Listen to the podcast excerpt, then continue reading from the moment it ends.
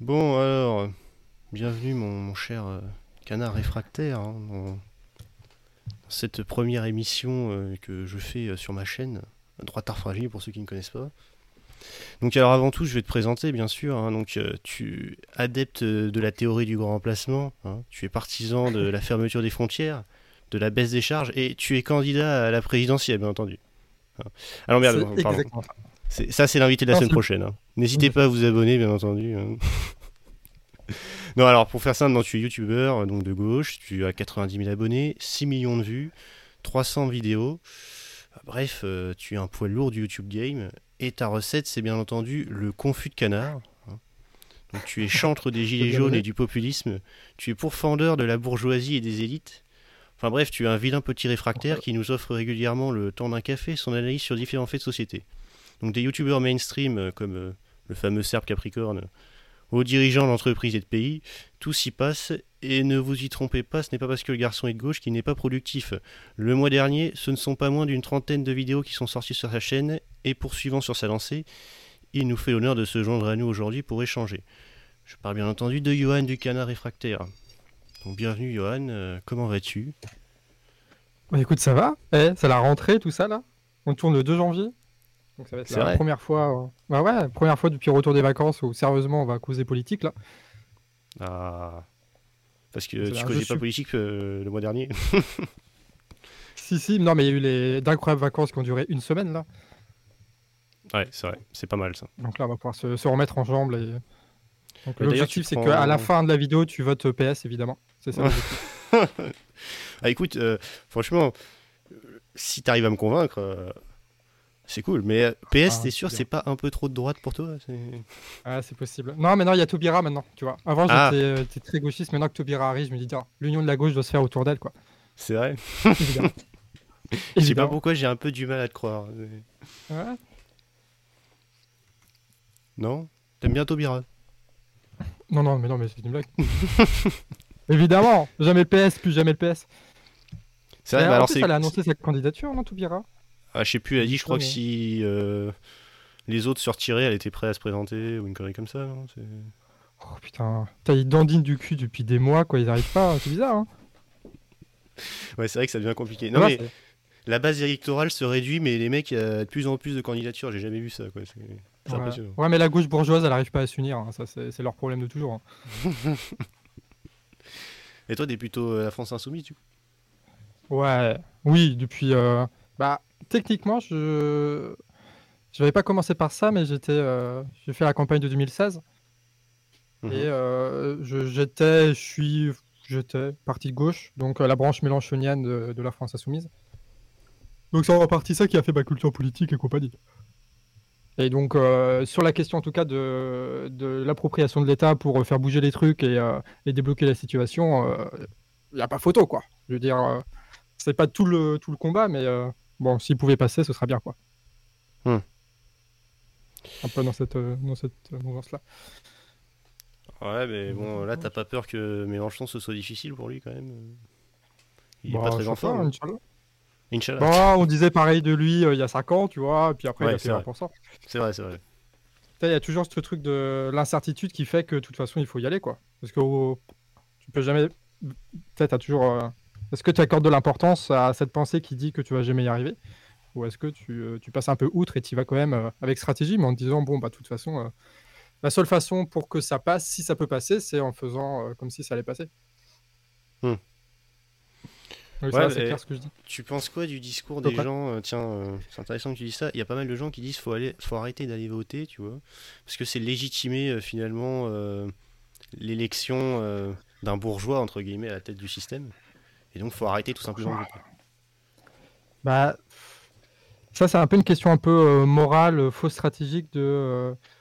euh, pour moi, c'est un peu une question morale de la poser comme ça, de est-ce qu'il faut aller voter ou pas. C'est la question plus de la stratégie de comment est-ce qu'on fait pour changer le rapport de force, pour euh, transformer la société. Et la réponse aujourd'hui en France en 2022 n'était pas la même qu'en 59 à Cuba, par exemple. Où euh, à Cuba, tu ne voulais pas te dire, oh, tiens, on va faire l'élection, on va présenter Mélenchon et on va essayer de passer dans les médias, etc. Ça n'avait aucun sens. Du coup, là-bas, euh, ce qu'il fallait faire, c'était plutôt bah, ce qu'ils ont fait, quoi, euh, prise de pouvoir, euh, coup d'État et compagnie. Mais nous, aujourd'hui, est-ce qu'au vu de la société, au vu des gens qui la composent, au vu du rapport de force, est-ce qu'on a autre chose à. pour vraiment s'approprier l'État, pour s'approprier un peu la justice, l'armée, la police, euh, l'économie, tout le bordel, à un moment donné, il va falloir passer par l'État. C'est pas que ça, mais il va falloir passer par ça. Et l'élection, ça reste le meilleur moyen, euh, le plus légitime, euh, le plus convaincant d'y aller. Parce que quoi qu'il arrive, de toute façon, on ne pourra pas changer la, la société si on n'arrive pas à se mettre d'accord sur un, sur un programme, quoi, sur un truc. Donc si on n'arrive même pas à gagner une élection, ça veut dire qu'on n'arrivera pas à faire la révolution tout court. Quoi. Parce que l'élection, c'est quand même le, le, premier pas, mais c'est pas le pas le plus difficile. Donc toi, t'es pas trop anarchiste, quoi. Bah non, mais après c'est plus le, rapport. Il faut il faut faire bouger les choses, quoi. Après, est-ce que tu es anarchiste ou pas, j'en sais rien. Je sais pas, est-ce qu'il y a une université où tu peux avoir un diplôme d'anarchisme ou, euh, une institution indépendante qui va te dire. Faudrait demander à Loïc Chéniaud de nous faire une université ah, euh, de l'anarchisme. On lui demandera avec des formations à 100 balles. Euh. Évidemment. Oh, 100 balles, t'es gentil. Ouais, non, je sais plus, c'est combien. Je crois qu'en vrai, je crois qu'il en fait à 400 balles, mais. Ah ouais, quand même. Attends. Non, on fera vérifier, il faudra fact-checker. Ton, ouais, public de droitard devront fact-checker ça.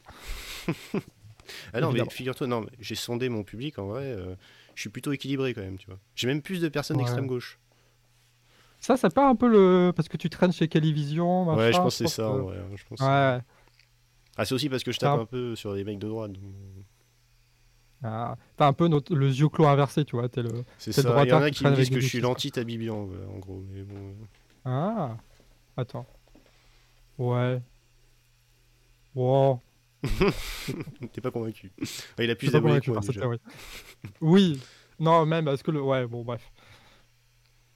Alors, mais tiens, en parlant des youtubeurs, tu penses quoi de bah, justement euh, tous ces gens qui aiment bien se revendiquer de, de, gauche et que généralement une partie de la gauche euh, conspue, tu vois, attribuée à la droite? Je pense euh, à Tabibian, mais ça peut être psychodélique. Enfin, l'ensemble qu'on va appeler confus, quoi, en gros. Al famoso confus. Ouais. Mais euh, peut-être qu'on peut, euh, discuter de ça euh, direct sur la gauche et la droite. Vas-y. J'ai l'impression que quand tu prononces le mot gauche, personne ne te comprend. Quand tu précises le mot gauche, le mot gauche devient inutile. Hmm. Tu vois ce que je veux dire? C'est qu'à aucun moment le, mot gauche est pertinent. Soit il est trop, soit il, sème la, confusion dans le truc. Et du coup, on peut se poser la question de, pendant des heures et des heures de savoir est-ce que Tabibian est de gauche, est-ce que Psyo est de gauche? Et du coup, tu as, le jeu de la gauche. Je sais pas si tu connais le jeu de la gauche. Le jeu de la gauche, c'est demander à plein de gens leur définition de leur propre gauche. Mhm. Et tu vas voir qu'il va y avoir autant de définitions que de bonhommes qui sont là, avec euh, plein d'approches différentes, des approches historiques, des approches conceptuelles, des approches de bidule, de machin. Ce qui fait qu'on est absolument quasiment sûr, surtout qu'aujourd'hui, il n'y a pas de. Quand je te disais avant, tu avais des, des, mecs qui pouvaient dire qui était de droite ou de gauche. C'était un peu genre le PCF avant ou le PS qui était majoritaire et euh, tu avais des structures. Maintenant, c'est le bordel complet partout. Du coup, tu n'as plus aucune autorité qui va dire ça c'est de gauche ou pas, quoi. À part évidemment euh, Bouze Magazine. Et du coup, bah, tu te retrouves dans une situation où euh, plus personne n'a la même définition, on ne sait pas de quoi on parle, on s'engueule sur des trucs, et en fait, c'est plus une, euh, une conflictualité de, de, culture, je pense, plus que de politique. Hmm.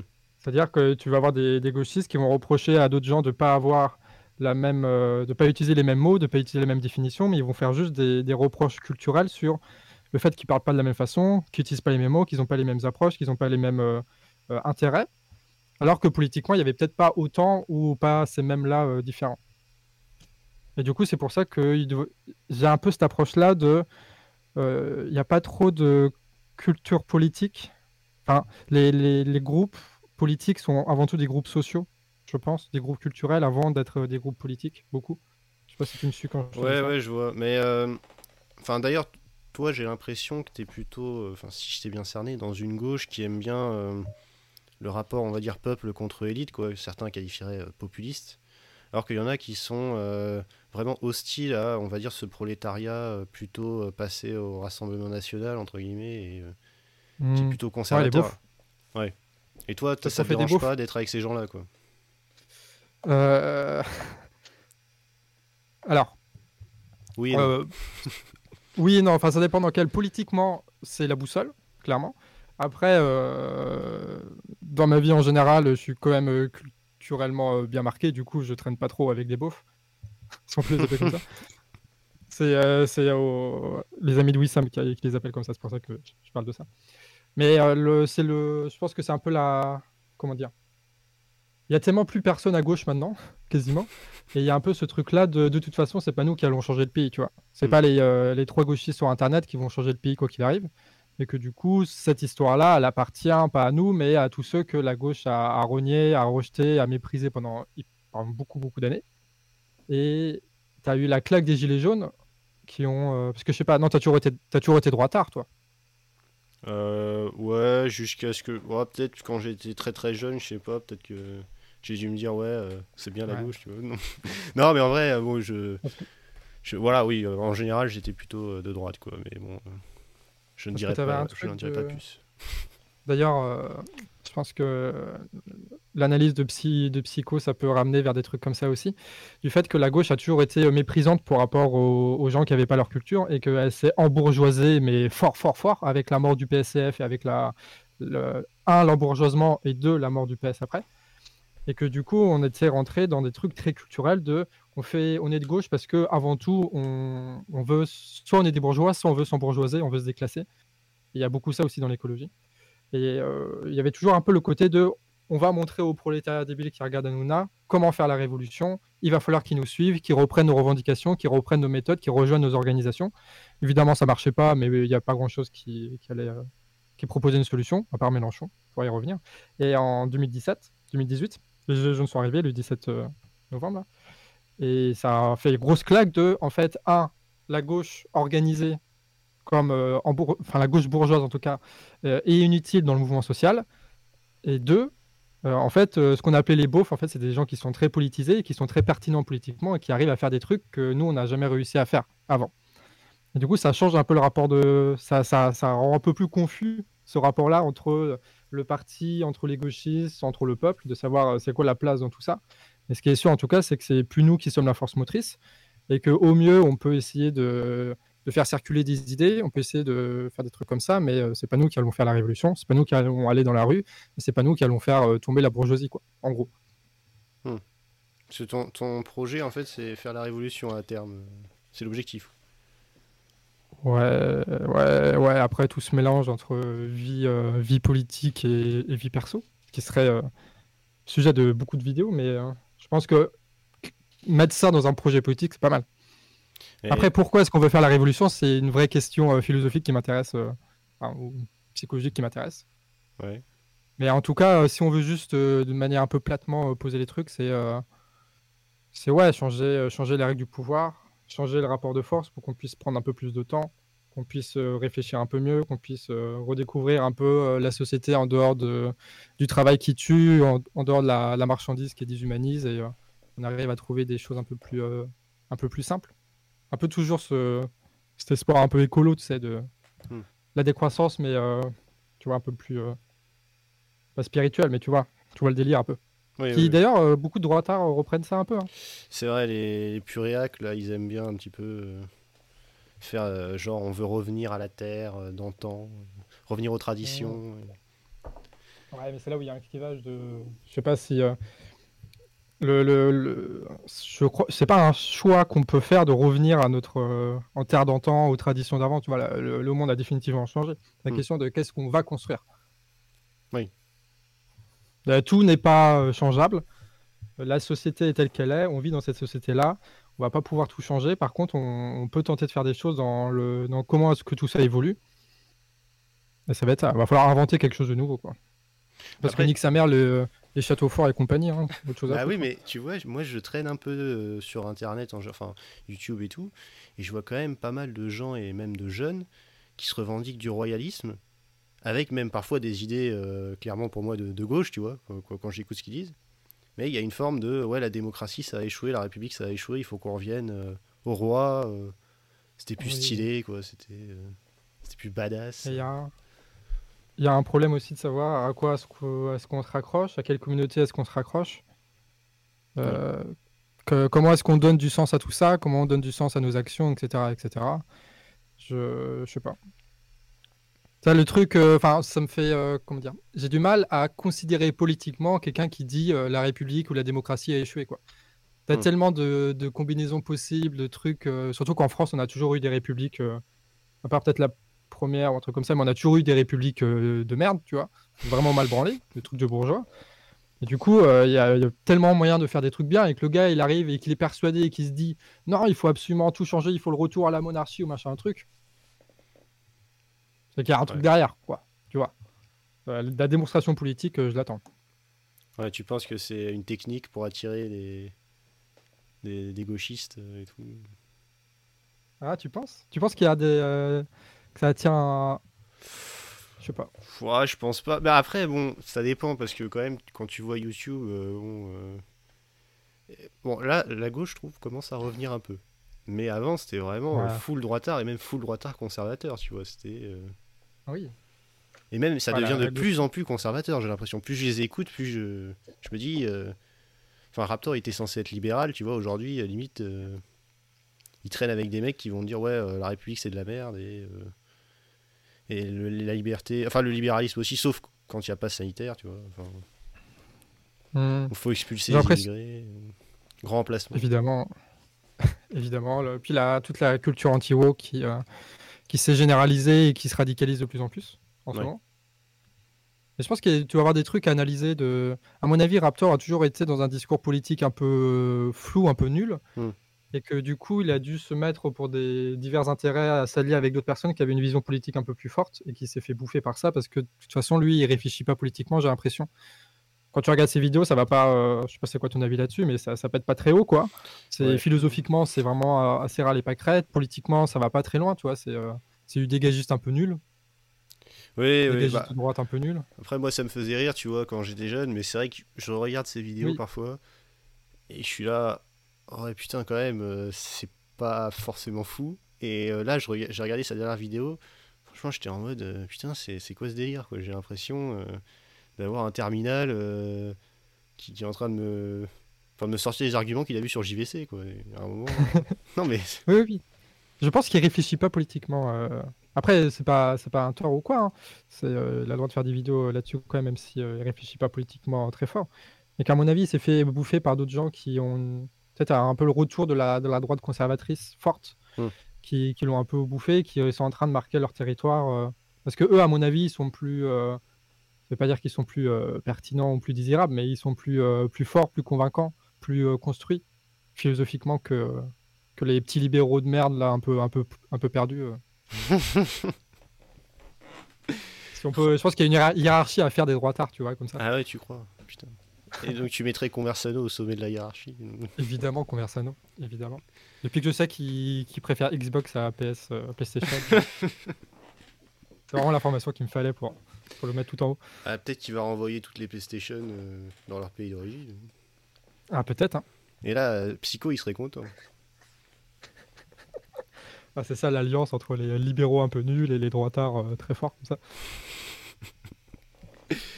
Euh, sinon, autrement, il y a un sujet qui m'intéresse bien, c'est euh, Cuba, parce que tu en parles souvent.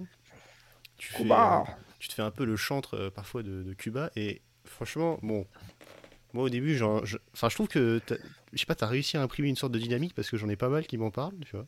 Mais quand je vais voir la constitution cubaine, je vois quand même parti unique, euh, contrôle euh, de l'économie, tu vois, euh, je vois quand même un truc qui est bon. Est-ce que c'est franchement ton rêve à toi, ton rêve absolu, quoi, qui est, qui est un parti unique communiste en France qui dirige toute l'économie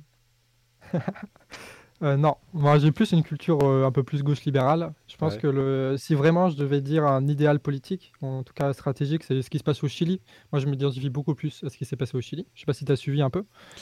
Alors, j'ai vu une de tes vidéos où t'en parlais. Euh, c'était celle où tu, tu taclais l'Europe parce que ils avaient fait un choix de. de... Enfin, ils avaient remis un prix à quelqu'un. Euh... Je sais plus, une ah, il y a Ah non, c'est le. non, mais c'était pas. peut-être pas. Ça, c'est le Venezuela. Venezuela, oui. Mais t'avais parlé du Chili à un moment aussi, je crois, il me semble. Ouais, on avait parlé. Euh... Venezuela, on peut en parler après aussi si tu veux. Euh, mais en gros, Chili, où en 2019, tu as eu des révoltes euh, étudiantes et euh, un peu populaires, un peu un peu comme les Gilets jaunes, mais avec les jeunes en plus. Mhm. Et du coup, ils ont fait, la grosse pression, il y a eu des répressions, etc. Mais ils ont réussi à négocier avec le, jeu des partis, ce qui est intéressant, de voir comment les deux s'articulent, le mouvement social des partis. Ils avaient réussi à négocier une constituante Mmh. Sauf que le pouvoir en place, ils étaient un peu malins. Ils ont dit, OK, la constituante, elle pourra pas tout faire, et notamment, elle pourra pas gérer les traités internationaux, des trucs comme ça. Bon, déjà, ça pue un peu du cul. Et surtout, il va y avoir une, euh, une majorité qualifiée. Non, du coup, c'est pas une majorité. Genre, s'il y a 30% des gens à la constituante qui sont pas d'accord, on va pas pouvoir faire le changement. C'est-à-dire que très, très facilement, les droitards, ils pouvaient euh, tout bloquer, quoi. Mmh. Et là où ils sont malins, c'est qu'évidemment, ils avaient prévu ça pour essayer de calmer les émeutes, etc. Ils avaient prévu le fait que du centre à l'extrême droite, il y ait des candidatures uniques faut dire, en gros, comme ça, on est sûr que, vu que nous, tous les droitards, on est d'accord pour tout bloquer, du coup, on, se met ensemble, et vu qu'on va faire euh, forcément 30%, euh, ça va passer. Et le truc qui est rigolo, c'est qu'ils ont fait genre 23%, un truc comme ça. Et que c'est surtout des candidatures indépendantes qui, l'ont emporté. Notamment euh, Tante Pikachu. Et c'est ça aussi la vanne qu'on fait souvent avec le, canard. Que Tante Pikachu, qui a été une, meuf qui dansait Pikachu comme ça pendant les manifs, a été élue députée et plein d'autres personnes. Ce qui fait qu'ils ont remporté la constituante et après, il y a eu les présidentielles, ils l'ont remporté à 55%. Un candidat de gauche euh, très jeune qui vient des mouvements sociaux, euh, des mouvements étudiants. Et du coup, là, ils ont gagné euh, dans la rue, ils ont gagné dans la constituante, ils ont gagné dans les présidentielles, et puis ça va continuer, etc.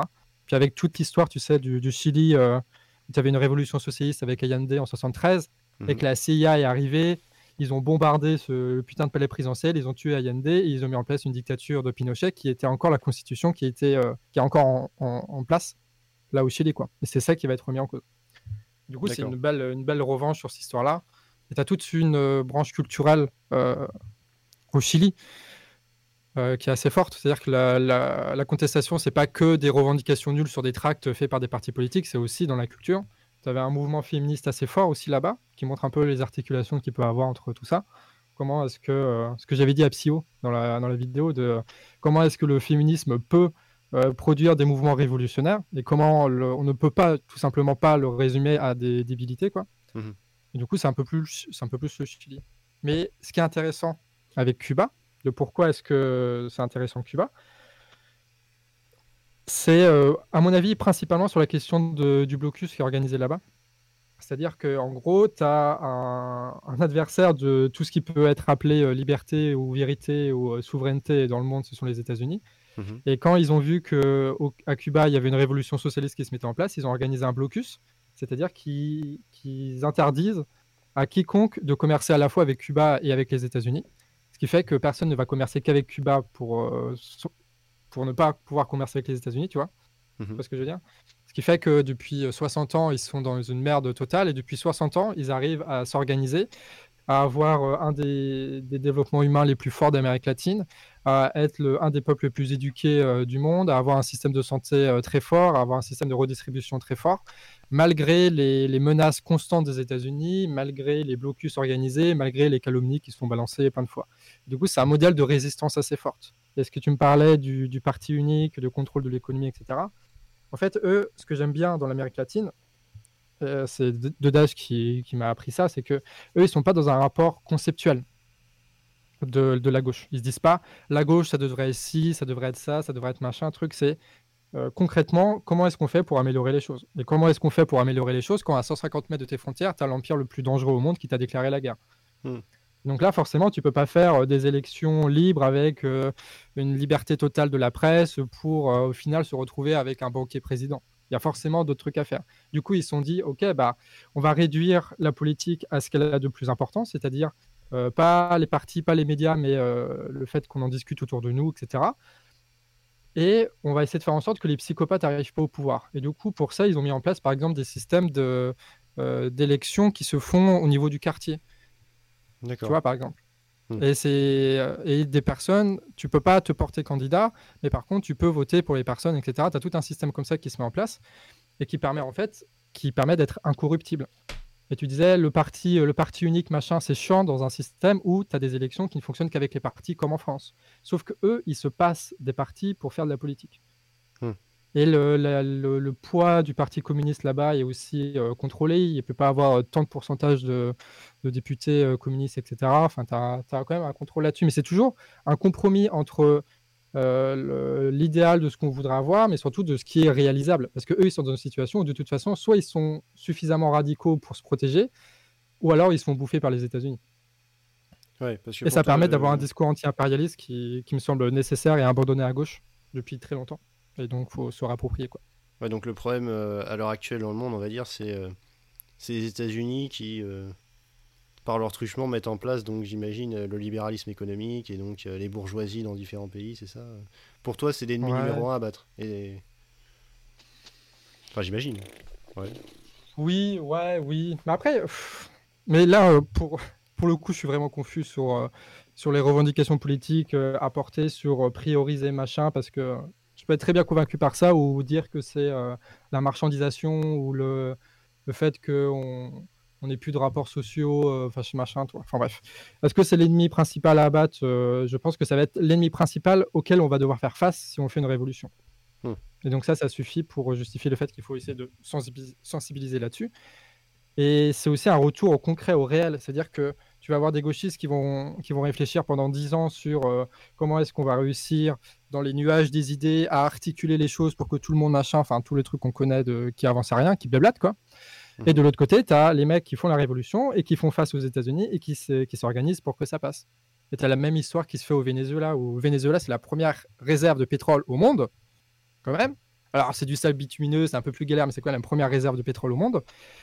Et elle est devenue socialiste en 99, 2000, ah, depuis la date exacte, avec euh, Chavez et compagnie. Et ça, au, devant les États-Unis, enfin, sous le nez des États-Unis.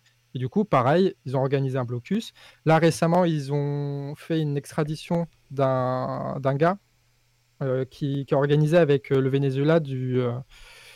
Du commerce avec l'Iran, un autre pays sous blocus états-unien. Et du coup, le gars, il était au Cap Vert et il s'est fait arrêter par les autorités du Cap Vert, envoyé aux États-Unis, jugé aux États-Unis avec les lois états-uniennes, alors que le mec, il est vénézuélien. Quoi.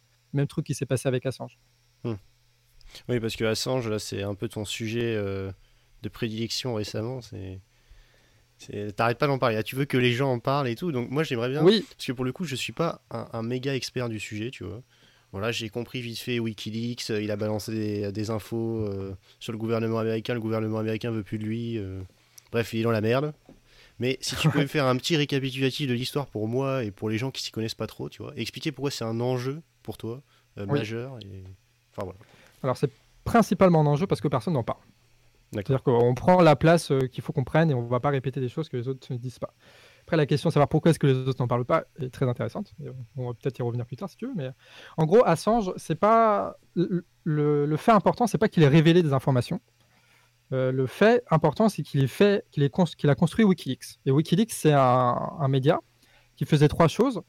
Euh, la première chose, c'est que c'est un système technique informatique qui permettait à n'importe qui, dans n'importe quel pays, dans n'importe quelle organisation, de transmettre n'importe quel document de manière totalement anonyme de manière totalement anonyme. C'est-à-dire que tu avais un cadre de l'armée états-unienne qui faisait fuiter des millions de documents sur Wikileaks. Personne ne peut remonter sa trace à travers les, fuites qu'il a faites. Et ça, mmh. c'est une avancée technique majeure qui n'a jamais été faite avant.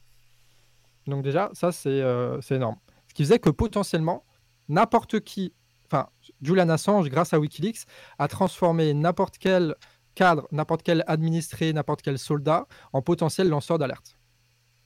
Et tous les empires confondus, hein, pas que les États-Unis, tous les empires confondus. Du coup, là, déjà, mec, euh, badass, tu vois.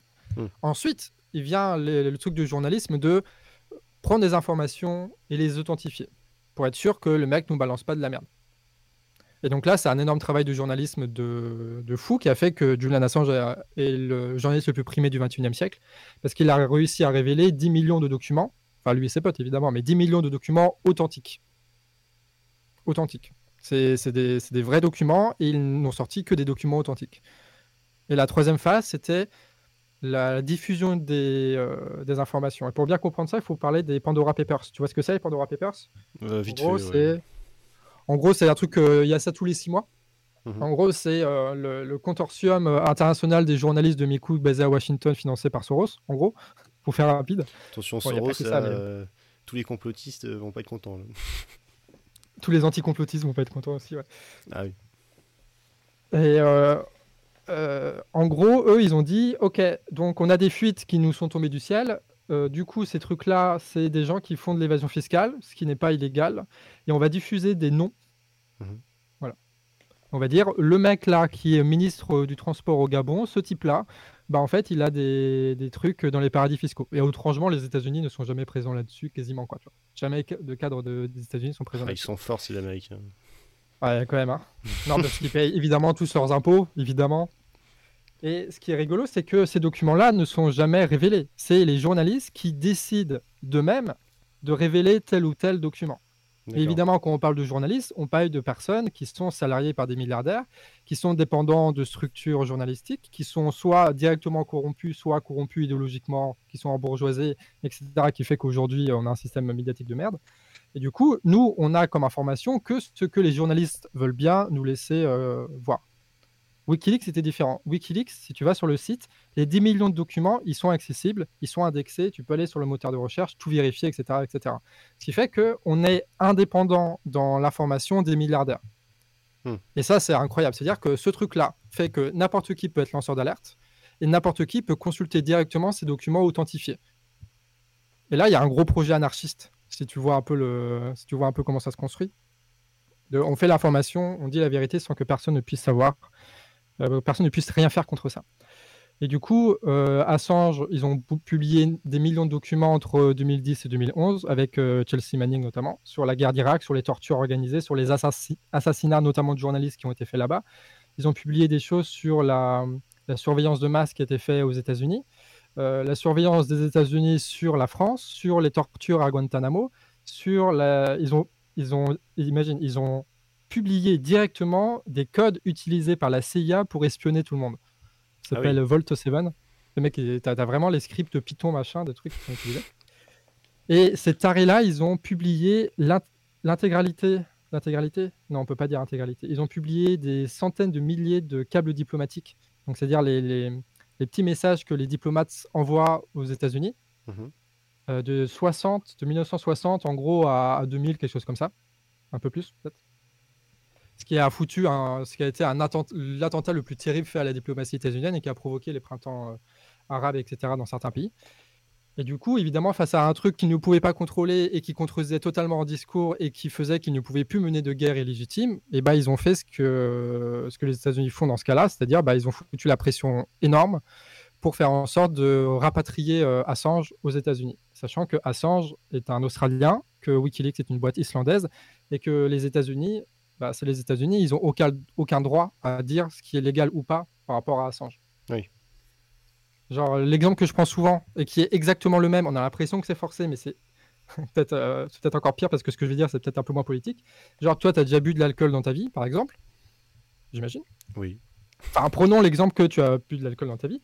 Ben, en fait, tu as enfreint une loi de l'Arabie Saoudite. Tu n'as pas le droit de boire de l'alcool en Arabie Saoudite. Hmm tu feras une loi de l'Arabie Saoudite. Donc c'est comme si l'Arabie Saoudite venait en France et disait ce gars-là n'a pas respecté nos lois, on va l'emmener en Arabie Saoudite et on va le juger pour le crime qu'il a commis par rapport à nos lois à nous. Tu vois, c'est débile de faire ça. C'est absurde.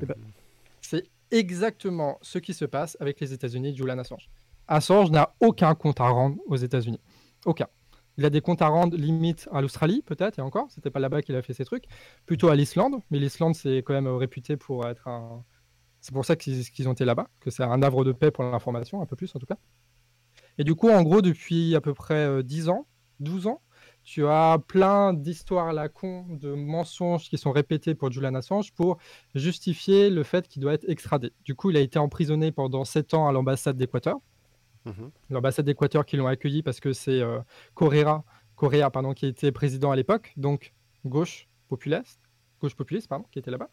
Et au moment où il y a eu un coup d'État là-bas, on pourra discuter un peu de ça, mais euh, si tu veux, mais au moment où il y a eu un coup d'État là-bas, que les États-Unis ont repris le pouvoir en Équateur, ils ont fait tomber la nationalité d'Assange et ils l'ont envoyé euh, dans la prison de, de Belmarsh.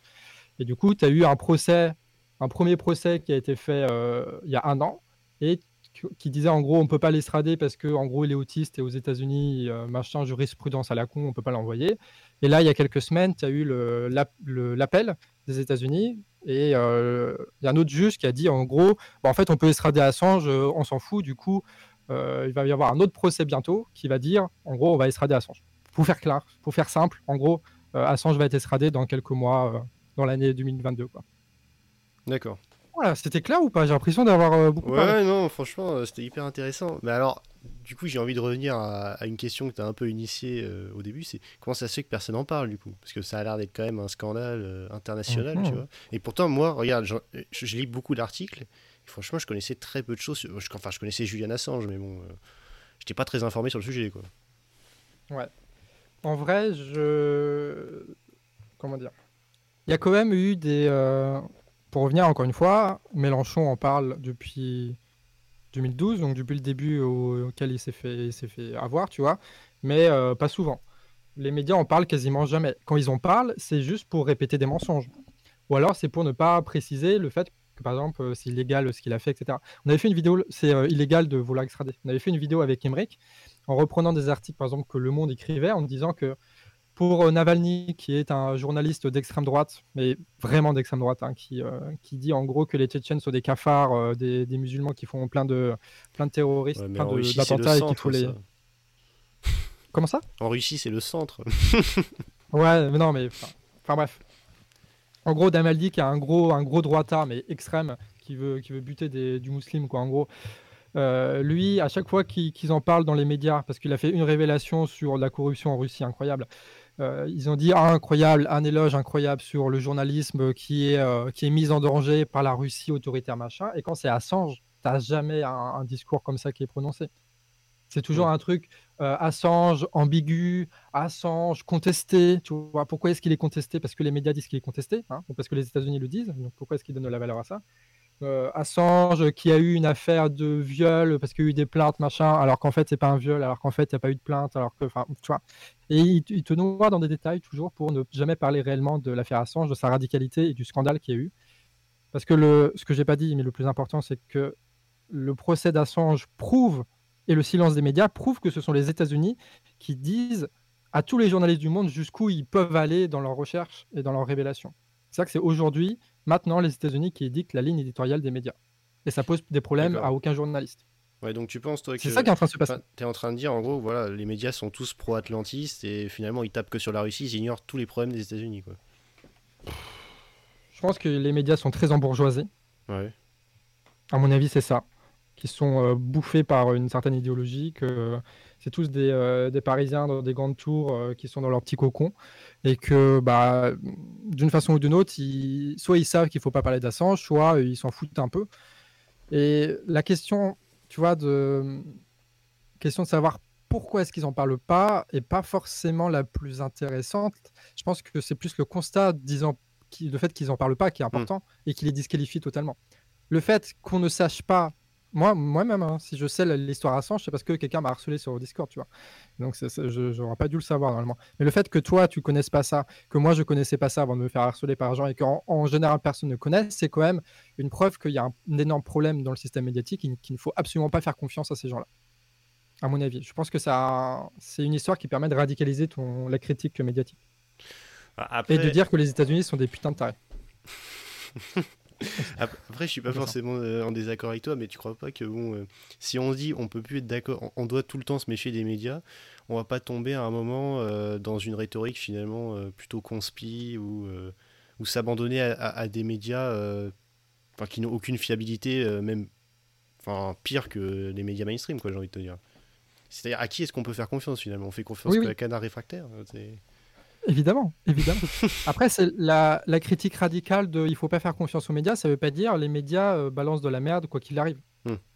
Ça veut dire que par exemple Le Monde qui va faire un article qui décrypte euh, les, les analyses de l'INSEE ou de France Stratégie de machin, on peut se dire ok là-dessus ça passe à peu près sur le côté international qu'ils aillent niquer leur mère quoi.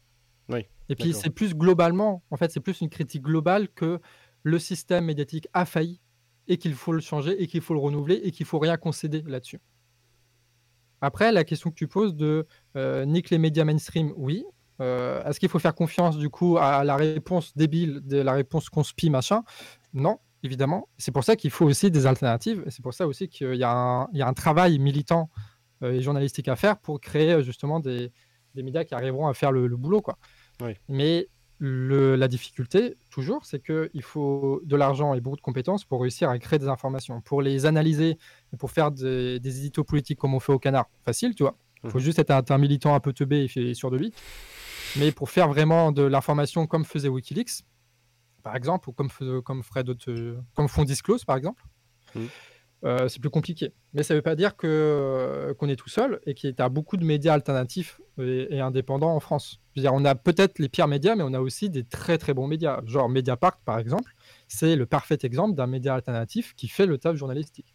Genre 90% des grosses révélations qui ont été faites contre le pouvoir en place, c'est l'œuvre de Mediapart. Ouais, je suis, je suis assez d'accord. Enfin, Mediapart est un bon média, je trouve, pour tout ce qui est investigation. Après, peut-être qu'on a tendance à trop montrer la facette euh, finalement éditorialiste. Et donc là, d'un coup, c'est euh, genre 100% euh, woke. Voilà, c'est quatre vidéos de psychodélique par semaine quoi, sur, Mediapart. Tu vois, c'est. Et là, bon, après, voilà, ils ont quand même, tu vois, une ligne éditoriale. Ils ont quand même un positionnement. Oui, évidemment. Mais tu, ils te prennent pas en traître. Oui. Tu, sais que Mediapart, euh, si t'es un peu anti-woke, machin, tu sais très bien que enfin, Mediapart, il s'affiche comme ça, tout le monde le sait. mais le Figaro, euh, ils pas en traite non plus, tu vois. Bah, ils te prennent pas en traite, mais ils font pas de travail d'investigation. Eux, ils font que répéter les trucs de l'AFP. Ils, n'apportent rien. Et quand ils parlent de trucs importants, ils désinforment aussi pas mal. Hmm. En fait, c'est ça, c'est euh, plus que. Alors peut-être que j'utilise pas les bons termes, hein, mais il faut avoir une critique radicale des médias, mais ça n'empêche pas de les lire. Ça, ça oblige à savoir qu'est-ce que tu vas chercher là-dedans, mhm. ce en quoi tu peux faire confiance et construire un truc à côté. Mais est-ce que de toute façon, on en a besoin euh, d'énormément d'informations, énormément de trucs pour, euh, pour faire de la politique aussi C'est la question. De... Ah, ce que je veux dire ouais, ouais, non, je vois ce que tu veux dire. Je sais pas, à une époque, j'aurais peut-être dit euh, pas forcément. Aujourd'hui, quand même, bon, je vois, enfin, franchement, si tu regardes les chaînes euh, qui ont plus de 100 000 abonnés, euh, bon, tu as, on espère que tu vas bientôt avoir 100 000 abonnés, mais, mais si tu regardes les chaînes de plus de 100 000 abonnés euh, sur YouTube Game Politique, enfin, c'est décevant, quoi. C'est même assez consternant. Mais le, le, YouTube politique est assez, assez vide. Hein. bah, soit c'est très convenu, Ouais. Euh, de toute façon, on lâche des noms, on s'en bat les couilles. Hein. On essaie droit. Hein. Non, on balance. Non, genre, euh, par exemple, euh, Tabibian qui, qui fait toujours la même analyse et qui fait toujours les mêmes blagues, par exemple. Est-ce que c'est pertinent? Est-ce que ça apporte quelque chose? Putain, je vais avoir des pouces rouges là. Non, mais je pose le truc politiquement, tu vois, tu peux trouver ça drôle, machin, machin. Enfin, je m'en fous, tu fais, tu fais ce que tu veux de ta vie. toi qui vas poster un commentaire, mais politiquement, il n'y a pas de création là-dedans. Tatiana Avanto, je trouve pas qu'il y a beaucoup de création là-dedans. Le média, par exemple, je trouve qu'il n'y a pas beaucoup de création euh, journalistique, de création conceptuelle, de machin. Ils font que répéter un discours qui est déjà en place. Il y a une utilité stratégique hmm. à avoir une représentation d'un discours même convenu, mais euh, c'est chiant, quoi. Bah, Et puis c'est très, euh, c'est très télé. Par exemple, le média, c'est plein de fric pour simuler la télé. Oui. es sur YouTube, c'est pas pour faire de la télé, vieux. Ou alors, Ok, tu fais ça, mais du coup, tu auras un public bah, qui, euh, qui a appris euh, les codes sur la télé, donc tu auras un public de vieux et de vieux gauchistes. quoi. Encore une fois, c'est bien, il faut faire ce travail-là, c'est peut être pertinent, mais se contenter de ça, euh, c'est casse-couille. C'est pour ça que nous, on trouve ça très très chiant, le YouTube politique. Parce que c'est toujours le même discours, parce que c'est beaucoup blabla, hmm. vraiment, c'est beaucoup blabla. Il n'y a pas beaucoup de mise en danger, il n'y a pas beaucoup de, trucs artistiques aussi, qu'on essaie de faire un peu au canard, on fera un peu de plus en plus. Et que, bah voilà, je pense qu'il y a une espèce aussi d'habitude qui se met en place. C'est quand tu fais des vidéos sur YouTube, euh, tu fais que euh, gérer tes habitudes au final. Et je pense au bout d'un moment, bon, euh, tu fais les choses sans trop réfléchir et tu arrives à, à, transformer pour, pour te contenter de faire le strict minimum qui permet d'avoir 2000 euros sur Tipeee. Quoi. Oui. en je gros, pense qu'il y a beaucoup de ça aussi. Une espèce de job récurrent, quoi. faut sortir sa vidéo pour pour avoir son salaire. c'est exactement ça. Tu as, vraiment cet affect-là. Et du coup, si tu pas un délire euh, un peu militant débile, que tu peux perdre au fil des années d'ailleurs, parce que si tu es regroupé, euh, machin, que si tu te fais un peu harceler un peu tout le temps et que du coup tu te renfermes sur toi, et que en plus de ça, tu pas forcément une démarche artistique qui te dit de toujours changer les choses, de faire évoluer les trucs, très vite euh, tu, tu fais la même chose. Hein. Et très vite tu te dis comment, comment être rentable. Là, je suis rentable, donc je bouge pas. Hmm. Et donc c'est ça qu'il faut, qu'il faut essayer de casser à droite comme à gauche. Hein. Et c'est là où, où Danny Raz arrive avec euh, la culture, etc. Et qui, c'est, ça le plus grand bien de la gauche ces dernières années, c'est l'arrivée de Danny Raz, à mon avis. Carrément. Non, mais en vrai, bon, moi j'étais assez critique au début d'eux. Je me disais, mais qu'est-ce que c'est que ces deux guignols, tu vois, euh, qui font des streams Twitch finalement, euh, bon, j'ai regardé comme tout le monde, tu vois, je rigolais. Et puis c'est que du React en plus. Donc je me dis, putain, je vais pas regarder des mecs en train de regarder des vidéos, tu vois. Mais euh, finalement, bah, je me suis pris au jeu, quoi, parfois. Et certaines soirées, je me suis pu à regarder euh, une heure, peut-être plus, tu vois. Et même pareil, les radios libres, ça, enfin, il y en a qui durent des heures et des heures, mais ça m'empêche pas de, passer du temps dessus. Alors qu'une vidéo de 20 minutes aujourd'hui, bah, il y a des vidéos de 20 minutes qui sont chiantes. Euh, franchement, j'ai l'impression Mhm. que c'est les mêmes arguments. euh, comme tu as dit, quoi. Je veux dire, je regarde une vidéo de Tatiana Vento, j'en ai vu 10, quoi. Il y a un moment. non, mais j'ai compris tous les arguments qu'elle voulait dire, Ouais. quoi. C'est le gouvernement, il est pas gentil, ok. Bon, voilà. Euh, bon, derrière, il n'y a pas de proposition, il n'y a rien. Puis il n'y a pas de nouvelle analyse et tout ça. Mais c'est mais en même temps, c'est difficile. Mais Parce que nous, on, on a ça. Et nous, on a fait plein de vidéos euh, identiques sur Macron aussi. Donc, euh, je dis ça pas en mode on est des génies, on a évité ça. Je dis ça en mode on est des débiles et on a constaté qu'on était des débiles. Et que ça, ça arrive très vite. quoi. Mais du coup, ce, qui, ce que nous, on a en tête, c'est de dire OK, à quoi on sert si on ne fait que répéter un même discours de personnes qui ont déjà entendu ce discours dix fois? À quoi ça sert? Alors peut-être qu'économiquement, pour nous, on aura pu, euh, nous, on aura pu se caser à, à 3000 euros, 4000 euros par mois et puis avoir notre CDI tranquille, quoi. Hmm. Mais à quoi ça servirait de faire ça? Parce que euh, notre YouTube, c'est pas notre projet de vie, parce qu'on a des choses qui nous, qui nous euh, transcendent plus que le simple fait d'avoir, euh, d'avoir du, du pognon ou de, de trucs comme ça, et qu'on, enfin, en tout cas, on, est- on aimerait se convaincre de ça, et du coup, on y va, quoi. Mais il faut, faut pour ça euh, savoir qu'est-ce que tu veux, pourquoi est-ce que tu fais les choses. C'est pour ça aussi que la, la philosophie, euh, la philosophie politique, de savoir pourquoi est-ce que tu milites, c'est euh, important. Qu'est-ce que tu recherches en faisant ça Ouais. Parce que fais pas croire que c'est pour sauver le monde. Dans la, dans la vidéo écologie, c'est tout le propos de la vidéo écologie. C'est on dit euh, on fait ça pour sauver le monde, euh, nique ta mère, c'est pas pour ça. Oui. Donc pourquoi est-ce que tu le fais, fais vraiment? Assume-le et euh, on verra où, si je te suis ou pas quoi. Et pourquoi tu le fais vraiment alors toi? Voilà, c'est la grande question. hein. Ah Ouais, je veux savoir. Bah ouais. Bah, je sais pas, dans, dans le conflit de canard, on en parle un peu de cette euh, incapacité à répondre un peu à cette question. Je sais pas, euh, je pense que. Euh, bon, je vais balancer une théorie un peu à la con.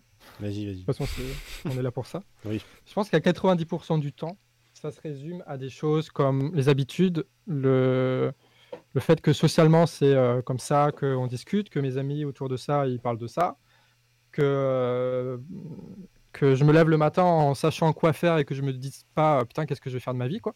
Mhm. Ok, il faut se matrixer à faire des vidéos, il faut faire des interviews avec, euh, avec Droite à Fragile, il faut faire un machin machin. du coup, ça, ça occupe euh, l'espace mental et euh, ça le ça satisfait, tu vois. Donc, il y a, y a une habitude comme ça. Je pense qu'à 90% des, des cas, c'est explicable euh, socialement, pour les habitudes, culturellement, etc. etc. Après, je pense qu'il y a quand même 10% des cas, mais c'est là où il faut aussi avoir la, à la fois l'honneur de- d'en parler avec les mots, mais aussi euh, avoir un côté humble là-dessus. Et c'est un peu difficile de trouver ça, mais de. Bah, par exemple, tu as, beaucoup de souffrances qui sont liées. euh, On en parlait de ça hier. C'est très, euh, c'est très neuf, donc ça va être assez confus ce que je vais dire, mais euh, globalement, les gens, par exemple, sont incroyablement névrosés. Tout le monde est névrosé de plein de façons différentes. Mhm. Tu as plein de tabous qui se disent pas, tu as plein de travail qui détruit les individus, tu as plein de conversations qui n'ont pas lieu dans les trains parce que tout le monde est avec son téléphone, et que tu n'as pas cette, euh, cette promesse un peu de... La, la promesse de la vie en tant que quelque chose vécu individuellement, elle peut se faire, tu vois, Ouais. Nietzsche et compagnie, mais euh, sociétalement, il y a quand même quelque chose qui, euh, qui manque, et ce quelque chose qui manque là, on l'a pas obtenu, mais on l'a touché un peu de près dans les manifestations, dans les organisations, dans, dans la force des Gilets jaunes, dans les trucs comme ça. Et euh, je crois que le- la, la satisfaction et la force de la vie en communauté, de la vie en société, de la fierté de ce qu'on est en train de construire, de ne plus être dans, le, dans la victimisation de ce qui se passe avec l'écologie, dans le social, etc. De, de- cette force commune qu'on doit construire, à mon avis, elle passe aussi par la politique. Mais elle passe avant tout par la culture. Ce que Daniela, Hmm. c'est que la, la politique, on s'en fout, c'est la culture qui est importante, une culture vitaliste. Et je crois que la, la politique peut, peut apporter ça. Je sais pas si je suis, je suis clair dans ce que je dis, c'est un peu confus, mais c'est un truc qu'on va essayer de travailler. euh. Et c'est pour ça qu'il faut faire de la, phi- la philosophie euh, politique, de savoir pourquoi on fait ça et qu'est-ce qu'on veut. Et ça évite de s'enliser dans des débats, revendications politiques qui n'ont pas forcément de sens. Ouais, ouais, je vois un peu ce que tu veux dire. Même si c'est un peu Ouais, confus, comme tu as dit. mais- C'est un peu confus. J'admets que je suis confus là-dessus. Mais à la vidéo écologie, on parle, on parle bien. Ok, bah écoute, je la Donc regarderai. je, je, je renverrai. euh, Parce que toi, t'as un rythme quand même de production. euh, Bah, surtout le mois dernier, quoi. C'était euh, Ouais, on est énervé, là. C'est euh, une vidéo par jour et tout. Ouais, on est débile. Mais pff, oui, non, on est débile. Non, mais, Non, en, mais on l'a fait, on est fiers de ça. Mais ouais, on l'a fait. En vrai, l'idée est pas forcément mauvaise, tu vois. Mais euh, après, faut, faut tenir le rythme, quoi.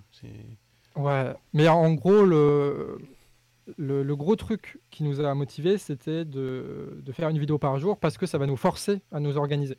Hmm. Et euh, parce qu'en fait, on était un peu, tu sais, on est, on est des gauchistes. Du coup, on est un peu, euh, tu vois, on est un peu vague dans, dans, la non, mais moi aussi, je suis désorganisé. T'inquiète pas. Ah. Bah non, quoi Le clivage gauche-droite n'explique même pas ça, mon dieu. Qu'est-ce qu'il explique alors? Et euh, du coup, là, ça nous a forcé à dire, bah ok, de toute façon, euh, c'est simple, là, euh, ce soir à 18h, il faut sortir une vidéo, il n'y a rien qui est prêt, du coup, il faut y aller. Et bah du coup, on y va, on y va, et puis on travaille en parallèle, et puis on fait plusieurs tournages d'un coup, puis plusieurs montages d'un coup, puis machin, machin. On essaye de... Puis ça nous a poussé aussi à tenter différents formats.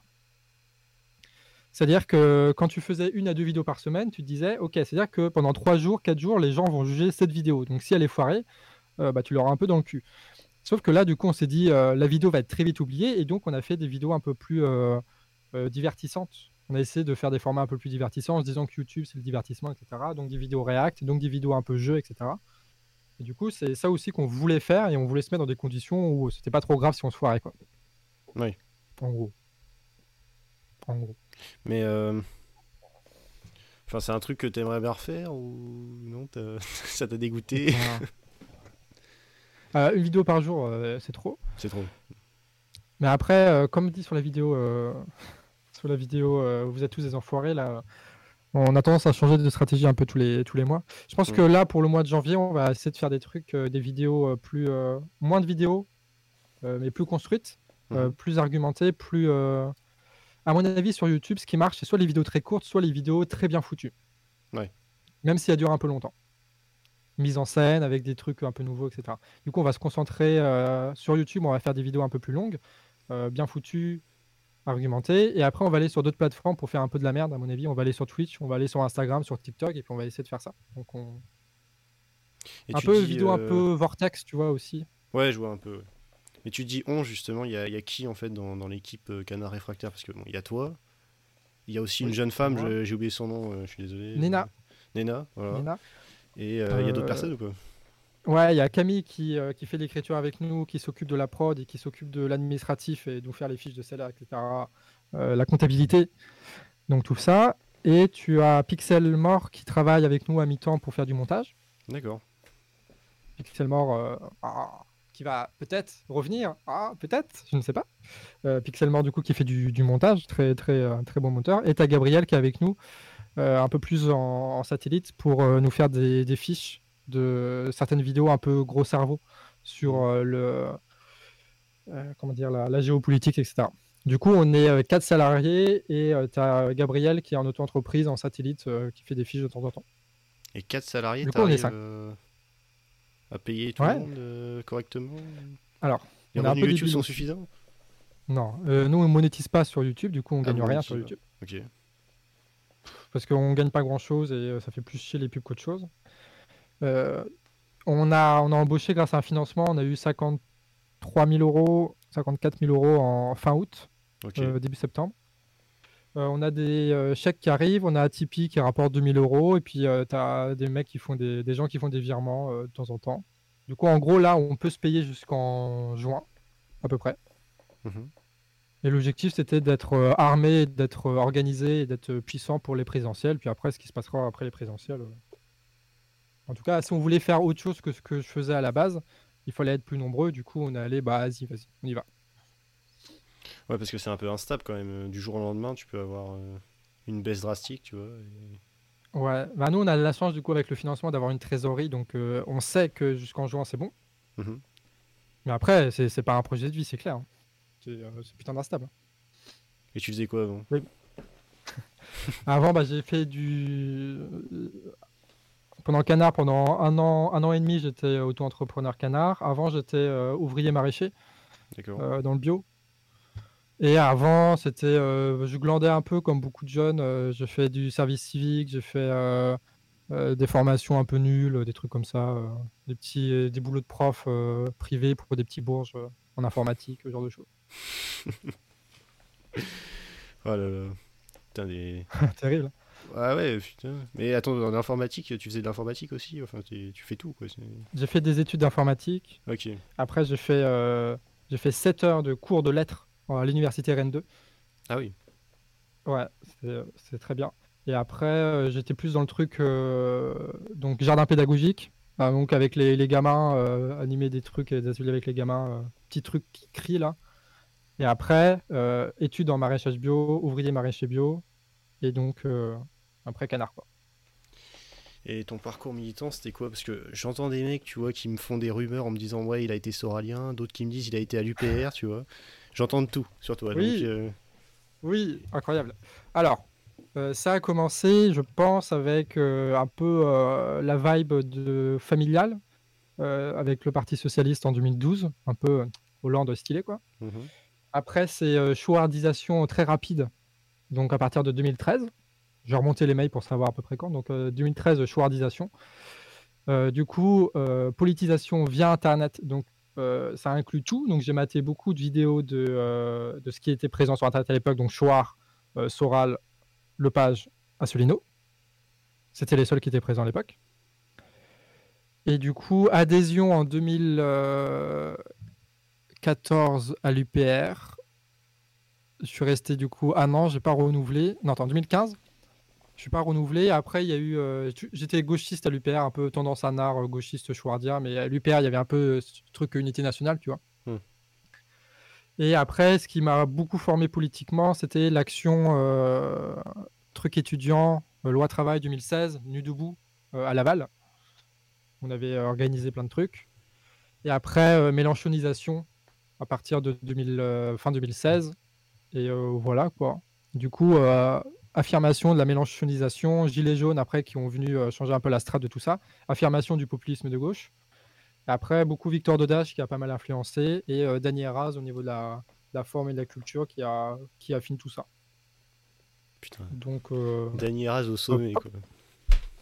Bah, en conclusion pour l'instant, mais après, euh, oui, Sam un peu qui commence à me travailler un peu. Ah oui au, au sommet parce que c'est les derniers que j'ai vus, pas parce que c'est les plus influents. Je pense que les plus influents, c'est quand même Mélenchon le truc qu'il a fait. Mais si je pense que je vais avoir des restes de chouardien un peu euh, euh, dans les gènes, mais. Euh, mais, du coup, parcours un peu classique de mecs qui se politisent sur, sur Internet sans passer par des partis politiques. Quoi. Ouais. Ouais, ouais, non, écoute, c'est intéressant. Ah, pour le coup, j'ai vu pas mal de gens qui avaient ce parcours-là. Quoi. Un petit peu Soral, UPR, c'est pas. Bah, arrête avec ça. Hein. C'est pour ça, à l'époque, Soral, il y avait que lui qui était divertissant, qui était fort qui était, euh, qui était marrant, etc. Après, euh, tu vois, c'est un peu toujours la même conversation qu'il y a avec euh, Joclo et Psyo, là, de oui, mais on fait que de se divertir. Bah, avec Soral aussi, on se divertissait, mais t'inquiète, il y avait quand même des idées politiques qui passaient. Et heureusement, à cette époque-là, que tu avais le page Chouard qui était là, parce que tu n'avais personne d'autre pour faire le taf de, de non, mais ce gars-là, il dit de l'AD, quoi.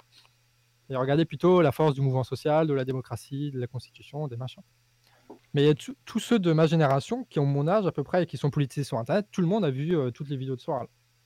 Enfin, vraiment, l'influence de Soral à gauche aujourd'hui, euh, elle a existé. Elle fait partie de l'histoire du truc. Oui. Parce que tu avais, et encore une fois, parce que les gauchistes ont 10 ans de retard sur tout, et notamment sur la communication. Et que là, en ce moment, ils sont en train de faire des vidéos euh, d'universitaires nuls et que c'est euh, Papacito qui, qui, mène le terrain, comme avant c'était le cas où la gauche n'existait pas et que c'était Soral qui menait, qui menait la danse. Quoi. Et, à, et à cette époque-là, c'est les confus de Choix et de Lepage euh, qui ont fait le taf et qui ont sauvé des centaines de milliers de personnes. Il faut arrêter les vidéos d'universitaires nuls et commencer à, poignarder du, du mannequin euh, droitard. Oui, et de, de faire des trucs un peu gay bloqué cringe avec la saucisse là sur la tête ah de, de Papacito là. Ça, Ça je pense que c'est ce qu'il faut faire c'est vrai que c'est énorme. Alors, tu trouves pas quand même que. Moi, j'ai l'impression quand même. Tu... Enfin, je suis d'accord avec toi, il y avait un petit côté humoristique, divertissant euh, à la droite. Euh, enfin, on va dire à tout ce qui est euh, Raptor, Valek et tout. Mais mhm. aujourd'hui, je trouve quand même que. Enfin, je, dois le dire, au niveau intellectuel, sur Internet, on va plutôt chercher à gauche qu'à droite. Hein. Ça a baissé pour toi à droite ou ça a toujours été un peu le cas et c'est nous qui avons monté le niveau? Ah, ça, c'est une bonne question. Euh... Je sais pas, je pense que je pense que vous êtes peut-être vous avez monté le niveau, tu vois. C'est-à-dire vous êtes euh, enfin vous êtes un peu adapté, vous avez eu un discours un peu moins euh, vindicatif pour euh, la plupart d'entre vous, tu vois. Un peu moins agressif et puis vous avez commencé bah, à, à percer aussi quoi, il faut être honnête. Moi je me souviens quand j'ai découvert le YouTube de droite, bon il y avait quasiment que de ça. Pourtant, je regardais pas énormément, tu vois, et j'étais déjà pas forcément d'accord avec tout ce qu'il disait. Mais aussi, je pense qu'il y a une chute un petit peu de la droite. C'est-à-dire, je, vois par exemple, bon, là, euh, cette semaine, je crois que c'est Rochdi qui a tweeté, tu vois, en disant que bon, euh, la droite avait beaucoup de talents comme euh, Conversano, Cro-Blanc et tout. Là, si tu veux, quand j'entends. Ouais. Bon, alors, Rochdi, on sait que, ok, il était au RN, d'accord, bon, on sait que c'est c'était un identitaire, machin. Mais là, quand le mec vient de dire que bon, euh, Cro-Blanc et Conversano sont des talents de la droite, bon, j'ai envie de dire, euh, il a écrit euh, La droite est en train de mourir, quoi. C'est la décadence, entre guillemets, tu vois. c'est- Pour moi, tout est dit, tu vois. Alors après, peut-être vous êtes plus présent sur Twitch aujourd'hui. Je... Enfin, vous, Oui. vous êtes plus omniprésent en tout cas que sur YouTube où c'est encore pas mal la droite, mais euh, il y a une petite Ouais. remontée, quoi. Mais t'as beaucoup le. Euh, J'avais deux trucs à te dire. Vas-y. Ouais, ce serait intéressant d'avoir une, une analyse euh, matérialiste de comment ça se fait que le- les discours de droite euh, sont perçus en tout cas comme moins convaincants. Ça peut être marrant de. Peut-être que l'arrivée de l'anti-wokisme a aussi euh, bien niqué aussi leur discours et que ça a rendu plus poreux, par exemple, la droite libérale avec la droite identitaire. Et que du coup, c'est des, des mecs comme ça qui ont repris et que politiquement, ils sont moins, moins forts que ce que pourrait être une droite libérale euh, que j'imagine tu t'identifies plus. Ouais, je m'identifie un peu plus à ce courant-là que. Enfin, en tout cas, je m'identifie pas au courant. Donc, tu vois, déjà, c'est un premier truc. Bon, le, le courant. Alors, à l'époque du rendez-vous dissident de Raptor, il y avait déjà quand même, si tu veux, bon, Raptor qui invitait de l'esquin, machin, il y avait quand même bon, une certaine porosité. Mais c'était moins affiché. Aujourd'hui, les mecs, ils te parlent grand remplacement à longueur de Mhm. journée, euh, ils te parlent couleur de peau, tu vois. Alors que euh, Ah, la bah, veille. ils se sont wokisés en fait, ouais, c'est ça. Oui, la veille, ils te disaient non, mais euh, les woke, ils arrêtent pas de parler de couleur de peau. Nous, on est les vrais euh, antiracistes. Non, les mecs, Ouais, vous avez ça. changé de paradigme. Et donc, euh, Oui, voilà. avant c'était plus critique euh, économique, euh, critique philosophique, et que maintenant c'est vraiment du, euh, du, psycho- du psychodélique, quoi. Oui. En Et gros. puis il y a aussi la crise sanitaire, tu vois. J'ai l'impression pour moi. euh, Enfin, j'ai entendu des discours quand même Ah. où j'étais. ah, tu vois, enfin, des espèces de discours bas de gamme en mode bon, le vaccin, faut s'en méfier, tu vois, des trucs comme ça. J'en- ai vu beaucoup dans des cercles de droite, tu vois. Je me suis dit, qu'est-ce que c'est que ces mecs qui viennent dire on, est on est plus rationnel que la gauche toute la journée, tu vois et qui se mettent à nous sortir des discours conspi ou anti-vax, j'étais là. euh, Ouais. oh, Et puis à mal le faire, qu'à pas réussir à le faire. euh. Oui, Mais peut-être que c'est un. Alors, je... c'est une interprétation que j'ai de ce qu'a dit euh, Raz, pour pas Ouais. le- le- l'attacher à ça, mais euh, je pense qu'à un moment donné, la droite, ils essayent de faire du, du gauchisme sur, avec des arguments un peu comme ça, là, sur, euh, sur l'antiracisme, sur, euh, ils essayent de faire du complotisme sans y arriver, etc. Et en fait, là-dedans, ils sont moins, ils sont moins forts que nous. Parce que Mm. nous, on a un peu le. euh, la- l'arrivée de Daniel Raz, c'est pas le, c'est pas du, c'est l'arrivée de la, la- l'analyse de la dialectique euh, du gauchisme. Attends, en gros, à mon avis, il y a eu tout un mouvement gauchiste nul qui a été peut-être important à un moment donné, mais qui a très vite, vite vu ses limites et qui s'est fait aussi bouffer un peu par les discours euh, woke et compagnie, où ils ont perdu de la pertinence politique, où ils ont perdu de la, la capacité à parler à des gens différents d'eux-mêmes, Hmm. à mon avis, au-delà de, euh, de tout le discours. Et que du coup, nous, on arrive en disant, OK, c'est, on renie pas tout ce qui est dit, mais on fait la critique radicale de la gauche du, du gauchisme en disant, voici ce dont ils ont été capables de faire et pourquoi ils l'ont été. Et nous, on va faire le boulot là-dessus. Et du coup, nous, on est à la synthèse du gauchisme quand la droite, quand la droite était à la, juste à la, la copie de ça. Tu vois ce que je veux dire? Oui. Eux, ils ne font que répéter les. En gros, pour faire très simple, eux, ils ne font que répéter les, les woke et leur stratégie, quand nous, on est déjà à la synthèse de ça. Et c'est là où l'affrontement entre Psyo et Wissam est historiquement importante pour la gauche en France. C'est que c'est la droite woke qui a essayé d'affronter quelqu'un qui a fait la synthèse du, du wokisme en France. Et que du coup, on voit que tu as une différence de niveau qui fait qu'il il y a un renversement qui va sans doute avoir lieu entre euh, ce qu'on appelle, euh, pour se marrer, la gauche no cap, face à, ces droitards qui sont dans des contradictions et qui vont sans doute pas trop s'en démêler et qui vont se radicaliser, qui vont se droitiser fort et qui vont plus avoir cette hégémonie et ce discours euh, cool qu'ils pouvaient avoir avant. Parce que de plus en plus, ça va se rapprocher euh, des conversations, etc. Et que, ok, c'est marrant quand Raptor euh, chie sur Nu Debout, mais Mm. quand il soutient des racialistes, c'est un peu plus embêtant. Du coup, on va peut-être écouter ceux qui font des réacts ouais. marrants, tu vois. Oui. Et du coup, tu vois, c'est une espèce de. Il y avait, dans un sens, euh, la gauche qui était un peu plus forte et puis qui a fait du gauchisme, qui a fait de l'entre-soi et machin. Du coup, il y a une critique forte qui est arrivée donc la critique anti-woke des droitards, qui eux-mêmes s'enlisent dans leur propre merde, et du coup, nous, on arrive en synthèse de tout ça, et on va essayer de... C'est un peu l'analyse que je fais. Hmm. Ouais, non, je comprends. Non, mais il y a aussi des trucs, tu vois, qui vont... Enfin, par exemple, bon, en général, la gauche t'attribue plutôt ça à un discours, on va dire, anti-élite économique et tout, donc... enfin, naturellement, tu vois, instinctivement, je me dis, s'il doit y avoir du complotisme, j'ai quand même plus de chances de le trouver à gauche, tu vois. Et finalement, mhm j'observe que c'est pas forcément le cas. Il y, a des, y a des gens de gauche qui sont plutôt complotistes. Mais à droite, il y en a beaucoup qui sont dans ce discours-là. Euh, alors que tu te dirais, bon, euh, enfin, qu'est-ce qui se passe, quoi Genre, je comprends pas. Euh. vous êtes en train de nous dire qu'il y a des complots économiques, des complots. et tout. moi, c'est vrai que ce genre de truc, tu vois, ça m'a choqué. Vraiment, je pense que c'est un peu ce qui m'a sorti du, pas mal d'une partie euh, la droite YouTube. Bon, il n'y a pas que ça, il hein, y a plein d'autres trucs. Enfin, pour moi, tout aussi, euh, cette mouvance, euh, bon, j'ai quelques côtés réac, mais bon, quand même, à ce point-là, tu vois. je veux dire, bon, je veux bien, on dise, ouais, les grèves, c'est chiant, tu vois.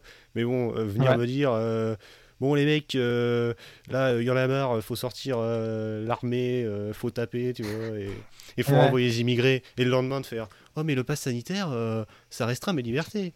Je fais, mais la veille. Je comprends pas. Euh, c'est un peu le deux poids deux mesures, tu vois. C'est euh, ah, il y a un mec dans le quartier qui se fait contrôler, bah il se fait pas assez contrôler. Ah moi je me fais contrôler. Euh, oh putain c'est quand même chiant. ouais il y a des. Mais je pense que sur le complotisme, alors peut-être que j'exagère, mais je pense que par exemple toute ma génération, mmh.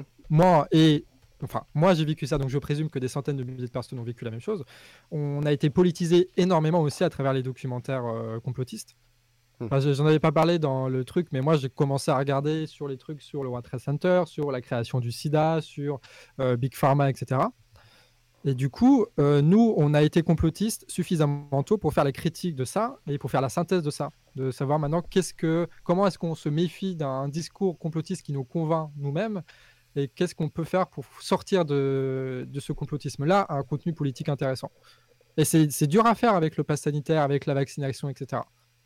C'est subtil de, trouver le bon truc sur euh, le, fait que les vaccins, ce soit un bijou d'humanité, mais qui ont été réappropriés par des trucs, et que du coup, euh, par exemple, tu as Stigler, je sais pas si tu as vu Stigler, pardon, je change un peu de sujet, mais euh, Barbara Stigler. elle, elle a un discours incroyable sur le pass sanitaire et sur la vaccination, qui est, en fait, si tu veux, c'est un peu, euh, je sais pas si c'est l'insulté de dire ça, mais c'est un peu la synthèse parfaite, crédible, cohérente, universitaire, scientifique du complotisme. Hmm. Et ça, la droite est incapable de faire ça. Et incapable de reconnaître la pertinence du discours-là et de le répéter. Et nous, on peut le faire. Pourquoi on peut le faire? Parce qu'on a des universitaires avec nous qui sont compétents et qui réfléchissent. Et parce qu'on a ce, bah, du coup, ce recul critique sur le complotisme dans lequel on a médié et avec lequel aujourd'hui on arrive à manipuler bien plus les choses. quoi.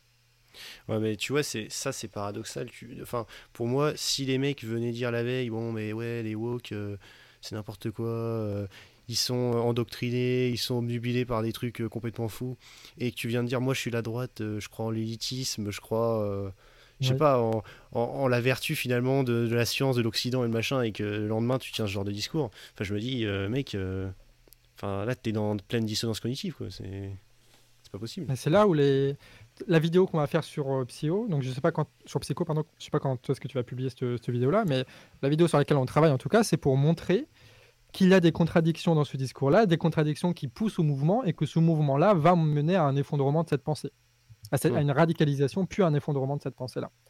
Donc ça va pas se faire non plus tout seul. C'est là où il faut être stratégique, c'est là où il faut faire du contenu, c'est là où il faut réfléchir un peu. Mais en tout cas, euh, c'est ce qui me, me pense à dire que cette pensée droitarde là, même si elle paraît forte et convaincante aujourd'hui, euh, à moyen terme, à long terme, elle est vouée à, soit se radicaliser jusqu'au ridicule, soit revenir dans un état un peu plus cohérent, un peu plus droitard fragile, quoi. Mais que non mais, non, mais c'est vrai, as raison. Non mais moi, moi je l'ai reconnu en plus. Avec Quand j'avais fait le truc sur la mangue, euh, voilà, j'avais dit à, Kali, moi, euh, voilà, j'ai regardé beaucoup de, de, vidéos de Tim Pool aux États-Unis, tu vois des mecs comme ça qui, qui te paraissent des, des woke, tu vois. Et au début, ça te semblait délirant, mais à force d'en bouffer toute la journée et de voir qu'en fait, bah, je j'en connais aucun, je me suis dit, bon, euh, c'est peut-être un petit peu le problème numéro un pour rien, quoi. Oui. Ok, il y a des choses à dénoncer, mais bon, faut quand même savoir identifier après euh, quel est le mec le plus dangereux finalement dans le monde. euh, voilà. Ouais, Parce que ça. moi, pour moi, c'est Oui. pas le, le petit étudiant d'université qui croit que euh, je sais pas quoi est raciste. Quoi. Il y a un moment, euh, Ouais, que, ce- que le café au lait est raciste. voilà. Surtout que bon, en plus, euh, après le public se fait avoir. voilà, moi je veux dire, quand j'ai mis dans, dans mon faux article, enfin je sais pas si t'avais suivi. J'ai suivi le mango Et ouais, bah, en gros, à la fin, je mettais, euh, voilà, il y a des étudiants du MIT qui vont boycotter la salade de fruits à la cantine, tu vois. Bon, ouais, Il y a vraiment des mecs qui ont pris ça au sérieux, tu vois, parce qu'ils étaient tellement Ouais. endoctrinés qu'ils se sont dit, putain, il y a vraiment des étudiants qui vont faire un boycott de la salade de fruits, quoi. C'est... Ça, ça va jusqu'au point où euh, ils ont besoin de croire ça aussi. L'affaire avec euh, Wissam. Donc, euh, pour rappeler un peu. Oui, tu as, suivi. Pour rappeler un peu, en gros. Wissam fait une analyse de. Enfin, il est antiraciste, donc il fait une analyse du racisme en France dans le 19e siècle, en France, en Allemagne, en Espagne, là. Et il dit en gros qu'à cette époque-là, tout le monde était raciste anti-slave, que les slaves n'étaient pas considérés comme des blancs, que c'était des sous-races. Donc il fait cette explication historique. Et Psyo reprend ce bout-là En disant euh, Wissam euh, est un raciste anti-slave. Parce que, évidemment, tous les racistes sont, tous les antiracistes sont racistes, parce que c'est comme ça que j'ai réfléchi. Et du coup, il, il- il prend, il fait semblant, il fait un jeu d'acteur, il fait semblant d'être indigné par rapport à ça, pour provoquer de la haine raciale un peu dans sa communauté, etc., etc. Parce que, en fait, il ne peut pas, il ne peut rien concéder aux antiracistes, parce que c'est sa manière de faire, parce que c'est sa tradition, parce que le public attend ça, parce qu'en en fait, il n'a aussi aucune autre arme critique que l'anti-wokisme. C'est-à-dire qu'il est incapable de, de penser autrement que le- les woke sont, les sont euh, racistes, les woke sont antiféministes, les woke sont débiles, et les woke sont tellement euh, débiles qu'on peut les déc- décrédibiliser en une phrase. Hmm. C'est beaucoup ça, Psyo, tu vois. C'est genre, euh, euh, les mecs, ils croient sérieusement que les cafés est raciste. Comment est-ce que tu peux penser ça? Et du coup, il dit juste une phrase, en disant ça va suffire pour les décrédibiliser, sauf que quand tu as en face Wissam, ça marche pas. Tu cites Wissam, Wissam il dit un truc cohérent, t'es d'accord ou t'es pas d'accord, faut développer. Et du coup, Psyo il est incapable de faire ça. Énormément de droitards sont incapables de développer comme ça. Du coup, le seul truc qui leur reste, c'est de mentir. Sauf que bah tu mens une fois, tu mens deux fois, tu mens trois fois. Euh, c'est de pire en pire. Et du coup, bah tu commences à faire de la merde, tu commences à te droitiser très fort, à faire que du contenu comme ça. Et puis euh, t'as t'as l'histoire de Psyo quoi. Ouais, mais après, je pense que. Enfin, je sais pas, je me dis quand même, tu, tu dois bien voir qu'à droite, il y a des guignols comme euh, Conversano, comme Delesquin, tu vois. Des mecs, euh, je suis sûr que tu peux trouver des phrases d'eux ou des extraits, tu vois, qui, qui sont drôles, limite tellement ils, Ouais. ils racontent de la merde. Et pourtant, bah, ils le font pas. Donc, je me dis qu'il y a quand même, soit, il y a une motivation, c'est le fait qu'ils ont compris que le public voulait ça et donc ils donnent ce que le public veut. Ils répondent finalement à la demande du marché. Euh, Soit vraiment, ils sont politisés à fond euh, à droite, quoi. Mais pour moi, il n'y a pas d'autre explication. Je- Bah, moi, j'aurais tendance à voir le truc de euh, la question de savoir si euh, on, on va personnifier ça comme on fait toujours quand on parle de psycho, mais la question n'est pas de savoir si psycho est, euh, est un droitard caché ou est quelqu'un euh, qui est emporté par l'algo ou truc comme ça, c'est de, de, de voir vers quoi tout ça, ça politise et Ouais. en, en- en Ça, on le sait. déduire les conséquences logiques du truc. Quoi. Tu vois, la, la question de savoir qu'est-ce que pense ça me paraît pas si importante que ça. Oui, En oui. tout cas, ça, ça part, toi, lui il pourra toujours dire, et c'est ce qu'il fait d'ailleurs, le- l'inverse et le contraire du truc pour justifier euh, à un moment ça, puis à un moment il va totalement changer de position pour justifier ça. Tu vois, à un moment il va dire oui, je fais que des trucs rigolos anti-woke parce que euh, c'est marrant, il faut machin. Et puis après, quand il va faire une vidéo de 35 minutes pour dénoncer le racisme inventé de Wissam, là il va être un ton grave machin parce que c'est important et que machin machin. Tu vois. Oui, oui, après, non, Je mais si je suis- oh, je suis pas clair. je pense que c'est le public, euh, voilà, c'est vrai qu'il faut, qu'il faut cibler, quoi. Est-ce que le public peut se remettre en question ou pas, mais... Mais parfois, c'est pas Après, évident. je pense qu'il faut pousser le truc jusqu'à ses contradictions. Et Ouais. une fois que les contradictions sont là, euh, de toute façon, il y aura toujours, il y aura toujours ça quoi qu'il arrive. La question, c'est savoir est-ce qu'on peut le faire en sorte qu'il soit inopérant politiquement, pour faire en sorte de euh, remettre psychodélique à sa place, c'est-à-dire en tant qu'humoriste, en gros.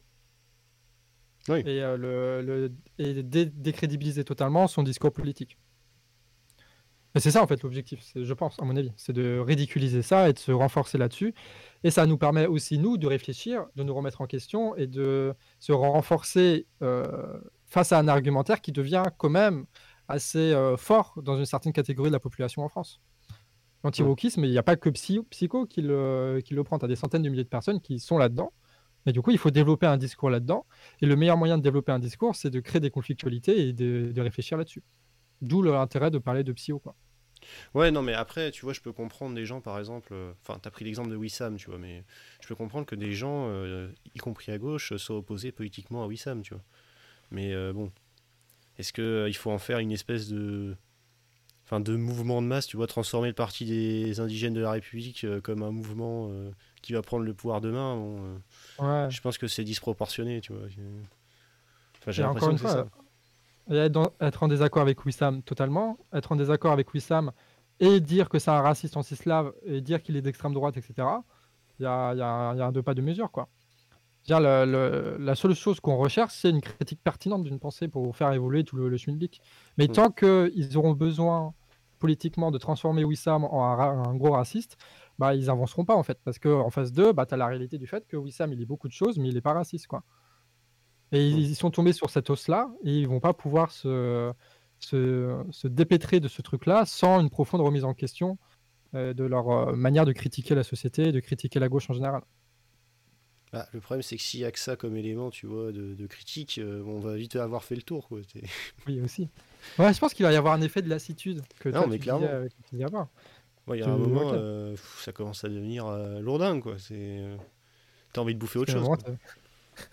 Parce que le caillou est raciste, le café est raciste, euh, les Non, mais de ça, sont oui, oui. racistes, euh, machin. Donc à moment, il n'y aura plus d'objets, tu vois, à critiquer pour être raciste. Donc euh, qu'est-ce que tu fais? Bah, t'as un discours politique. C'est ça la, la, la sortie. Ouais, non, mais euh, pour le coup. euh, Non, mais après, il y y a vraiment. Des... J'imagine qu'il y a vraiment des gens qui ont des délires comme ça, tu vois. Mais c'est comme. euh. Enfin, les gars qui croient que la Terre est plate, bon, il y a un moment, est-ce que tu leur accordes de l'importance, quoi? Pas spécialement. La question, c'est oui. Non, mais c'est ça, t'as raison.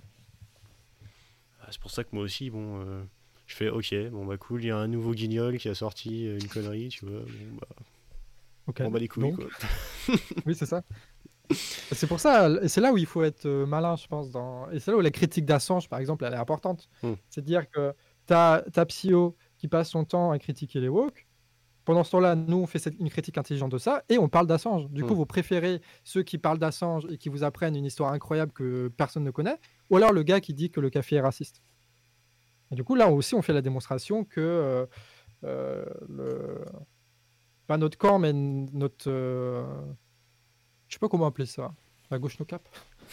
en tout cas, alors, gros, grosso ce- ces, ces gens-là mm, auxquels on appartient sont plus intéressants que, que ce truc-là. Et Ouais, fait qu'on essaie d'évoluer, machin. euh. Après, est-ce que les gens manquent pas trop, tu vois, d'une dimension, euh, comment dire? Enfin, j'ai l'impression que tu discutes avec les gens, euh, c'est c'est bien la volonté de revenir au local, hein, je dis pas non, mais il n'y a pas de, comment dire, de, con- ils conceptualisent pas les rapports de force géopolitiques, tu vois, euh, les enjeux vraiment euh, macroscopiques, ils en sont à leur échelle, tu vois, euh, parfois même à sortir juste, ah bah dans ma ville, il y a trop d'arabes, ah, c'est pas bien, il y a grand remplacement, je vais voter Eric Zemmour, quoi, tu vois. Je me dis que bon, maintenant on est vraiment sur. J'ai l'impression que les, gens n'arrivent plus à avoir une, analyse à l'échelle nationale ou à l'échelle internationale, tu vois, c'est ultra limité. Enfin, moi je discute avec plein de gens en tout cas, euh, je trouve que c'est très limité. Mais bon, je sais pas pour toi.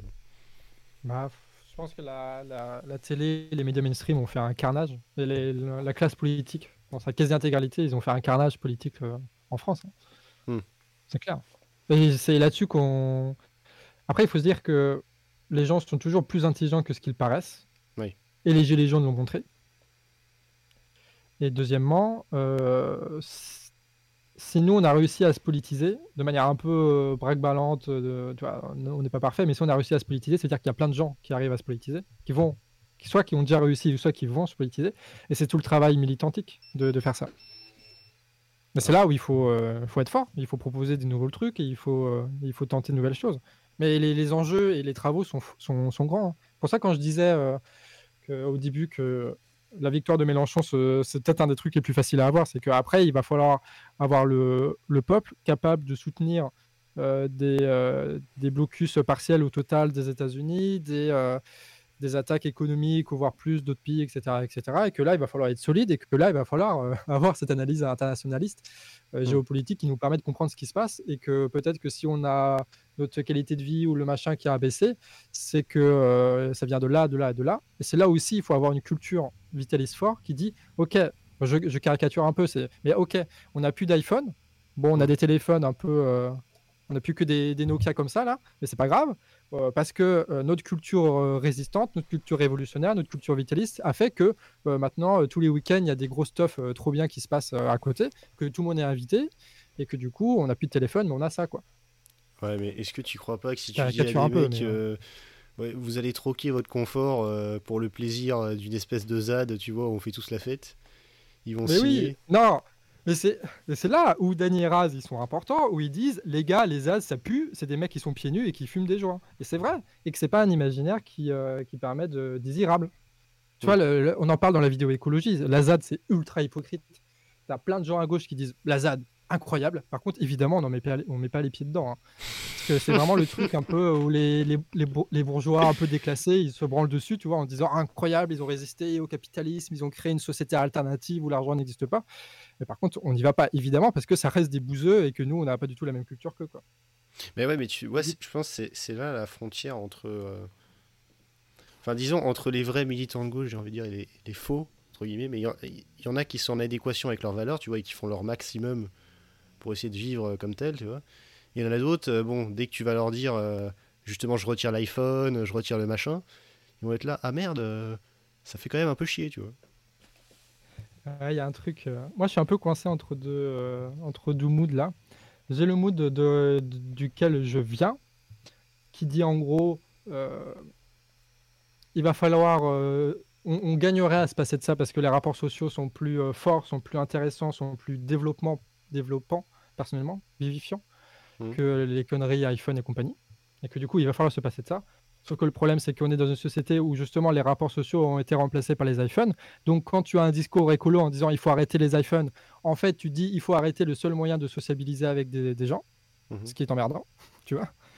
C'est pour ça que ce discours-là ne marche pas. Mais euh, philosophiquement, je suis plus en accord avec ça. Mais c'est vrai que concrètement aussi, bah, la société elle est telle qu'elle est aujourd'hui et qu'on ne va pas réussir, et je sais même pas si c'est souhaitable, je pense que la, position de dire c'est souhaitable est très morale et pas véritablement vécue.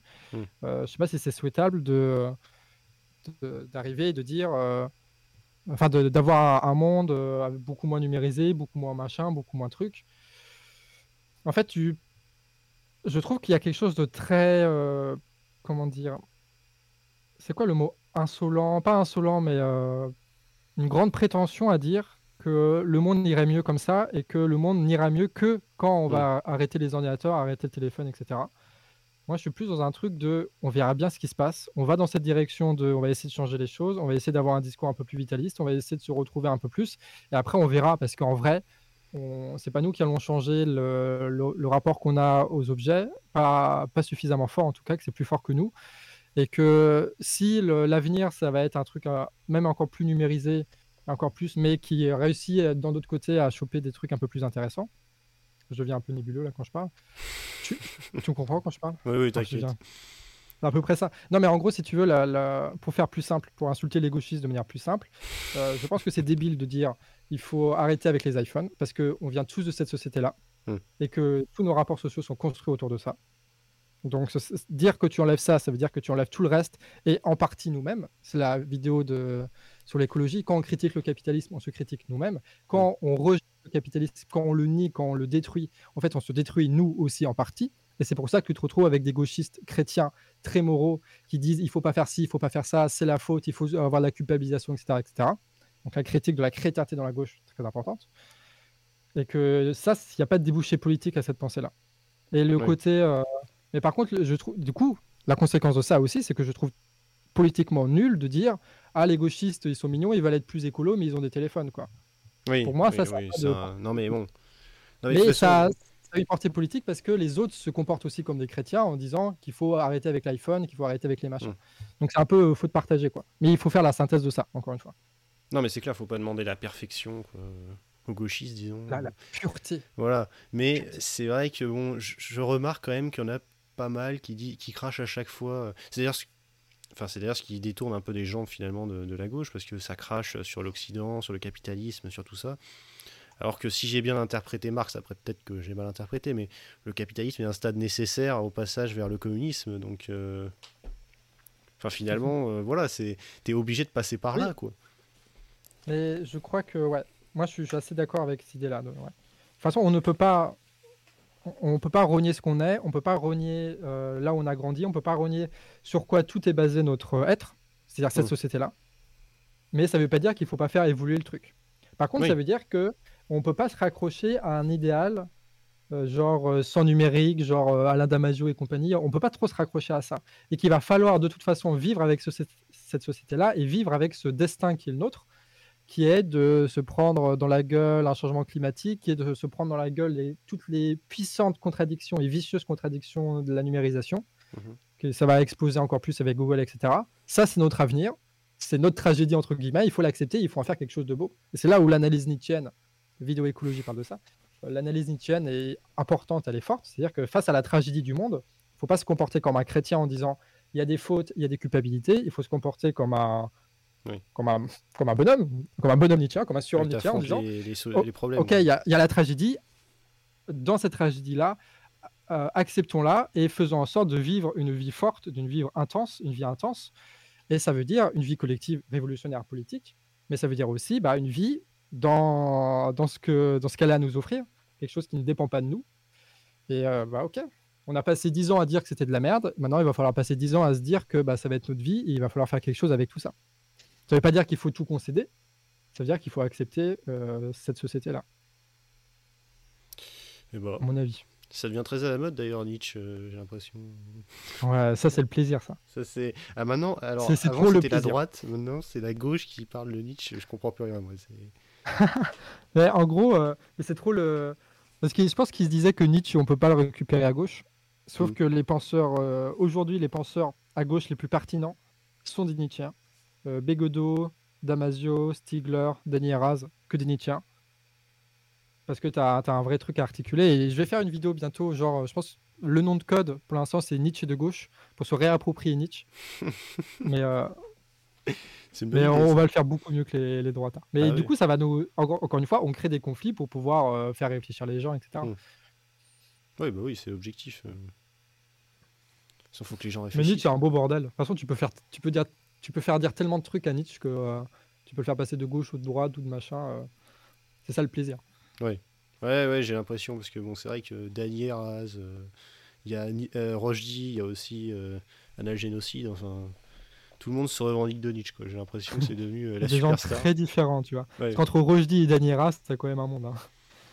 Ah, ouais. Ouais, je pense que. non, je me disais, est-ce que Rojdi est gay? Mais tu vois, mais, mais non, en fait, non. Ouais, mais même, euh, même leur homosexualité, ce sera pas la même. Hein. Son homosexualité refoulée n'est pas la même que celle de, de Non, non, c'est clair, il y, a, non, il y a clairement un monde. Euh. Après, quoique, euh, j'entendais une fois Denis Raz dire qu'il fallait ramener un peu l'identité, en critiquant Bégodeau d'ailleurs, il fallait ramener un peu le, concept de l'identité à gauche, tu vois, et l'affirmer. J'ai l'impression que c'est un peu le nouveau truc. Euh, enfin, ça va les, faire se on va les traiter un peu de libéraux libertaires entre guillemets, tu vois. Mais euh, l'idée, euh, cette idée un petit peu, voilà, que certains aiment mettre sous le qualificatif woke en vrai, qui est voilà l'idée qu'il faut ramener la pensée identitaire à gauche. T'en penses quoi de toi ça? Ah, je suis un peu d'accord. J'avais noté, mais je retrouve, j'ai plus mon truc là. Je pense qu'il va falloir se réapproprier le, principe d'identité.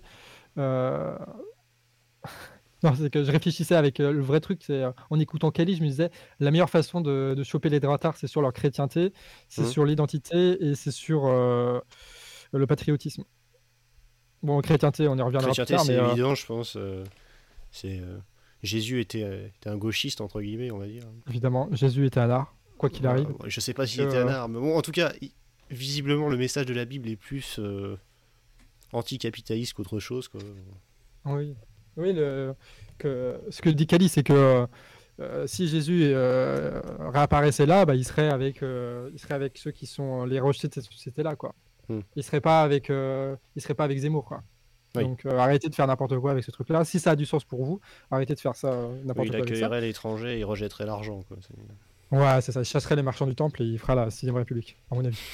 Je pense que ce sera le projet. Mais après, pour les deux autres, là, les deux autres critères, euh, c'est pas forcément évident. Euh, hein. Le patriotisme, le, le gros du travail a été fait par euh, Mélenchon. Donc Mhm. Mélenchon qui a le. Et putain, et pourtant à l'époque, donc dès 2016, qui a réinstauré les- le drapeau français dans les, dans les manifs, dans les meetings et euh, comment dire, la Marseillaise contre l'international, t'imagines, la Marseillaise. Et là, il y a tout un discours. euh, Par exemple, est-ce que tu savais que le mot patriote, ça venait euh, de la Révolution française et de la branche la plus radicale, la plus gauchiste de la Révolution française? Alors, j'ai entendu, je crois que c'était. euh, comment il s'appelle euh, Léo Mans qui s'appelle Le Bon. Voilà, Léo Mans qui a sorti ça. Mais moi, je me souviens avoir lu un bouquin de philosophie politique où ça expliquait que bon, euh, la nation, en réalité, avait été créée par euh, la Révolution française. Qu'avant, le concept de nation euh, n'avait pas de sens, quoi. Donc, qu'aujourd'hui, les royalistes soient nationalistes, tu vois, Oui. c'est contradictoire. Mais et il y a un truc aussi, bon, tu as tout un discours là-dessus, mais pour revenir un peu aussi sur le discours identitaire, c'est que. euh, et ça, je l'avais pas dit, mais euh, je pense que tu disais que le- la gauche est, est très forte sur, euh, sur Twitch, parce Mm. que aussi tu as eu une. euh, comment dire Je pense que tout le, toute une partie, en tout cas, du courant LGBT a, a reviro- revigorifié la, la gauche, lui a redonné de la force Mhm.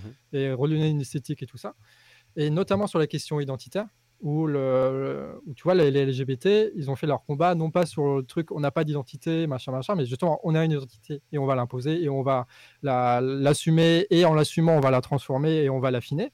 Et du coup, je pense que c'est un peu un retour de ça aussi qu'on a à gauche, en disant, il faut arrêter, euh, comment dire, de de, de dire qu'on vient de nulle part, de juste s'identifier par rapport à des concepts, d'être très froid et qu'il faut assumer d'où on vient, de ce qu'on est, parce que c'est comme ça aussi qu'on construit des gens, c'est comme ça qu'on convainc des gens et c'est comme ça qu'on est plus fort aussi. Je pense que si la gauche no cap arrive et va réussir dans les prochains mois à un peu plus dominer le, jeu sur la gauche d'Internet, c'est parce que aussi on a été revigorifié, re- renforcé par cette idée qu'on a une identité, on sait d'où on vient et ça ne veut pas dire pour autant qu'on va rejeter les autres, mais ça veut dire qu'on va, qu'on va l'affirmer, qu'on va se servir de ça.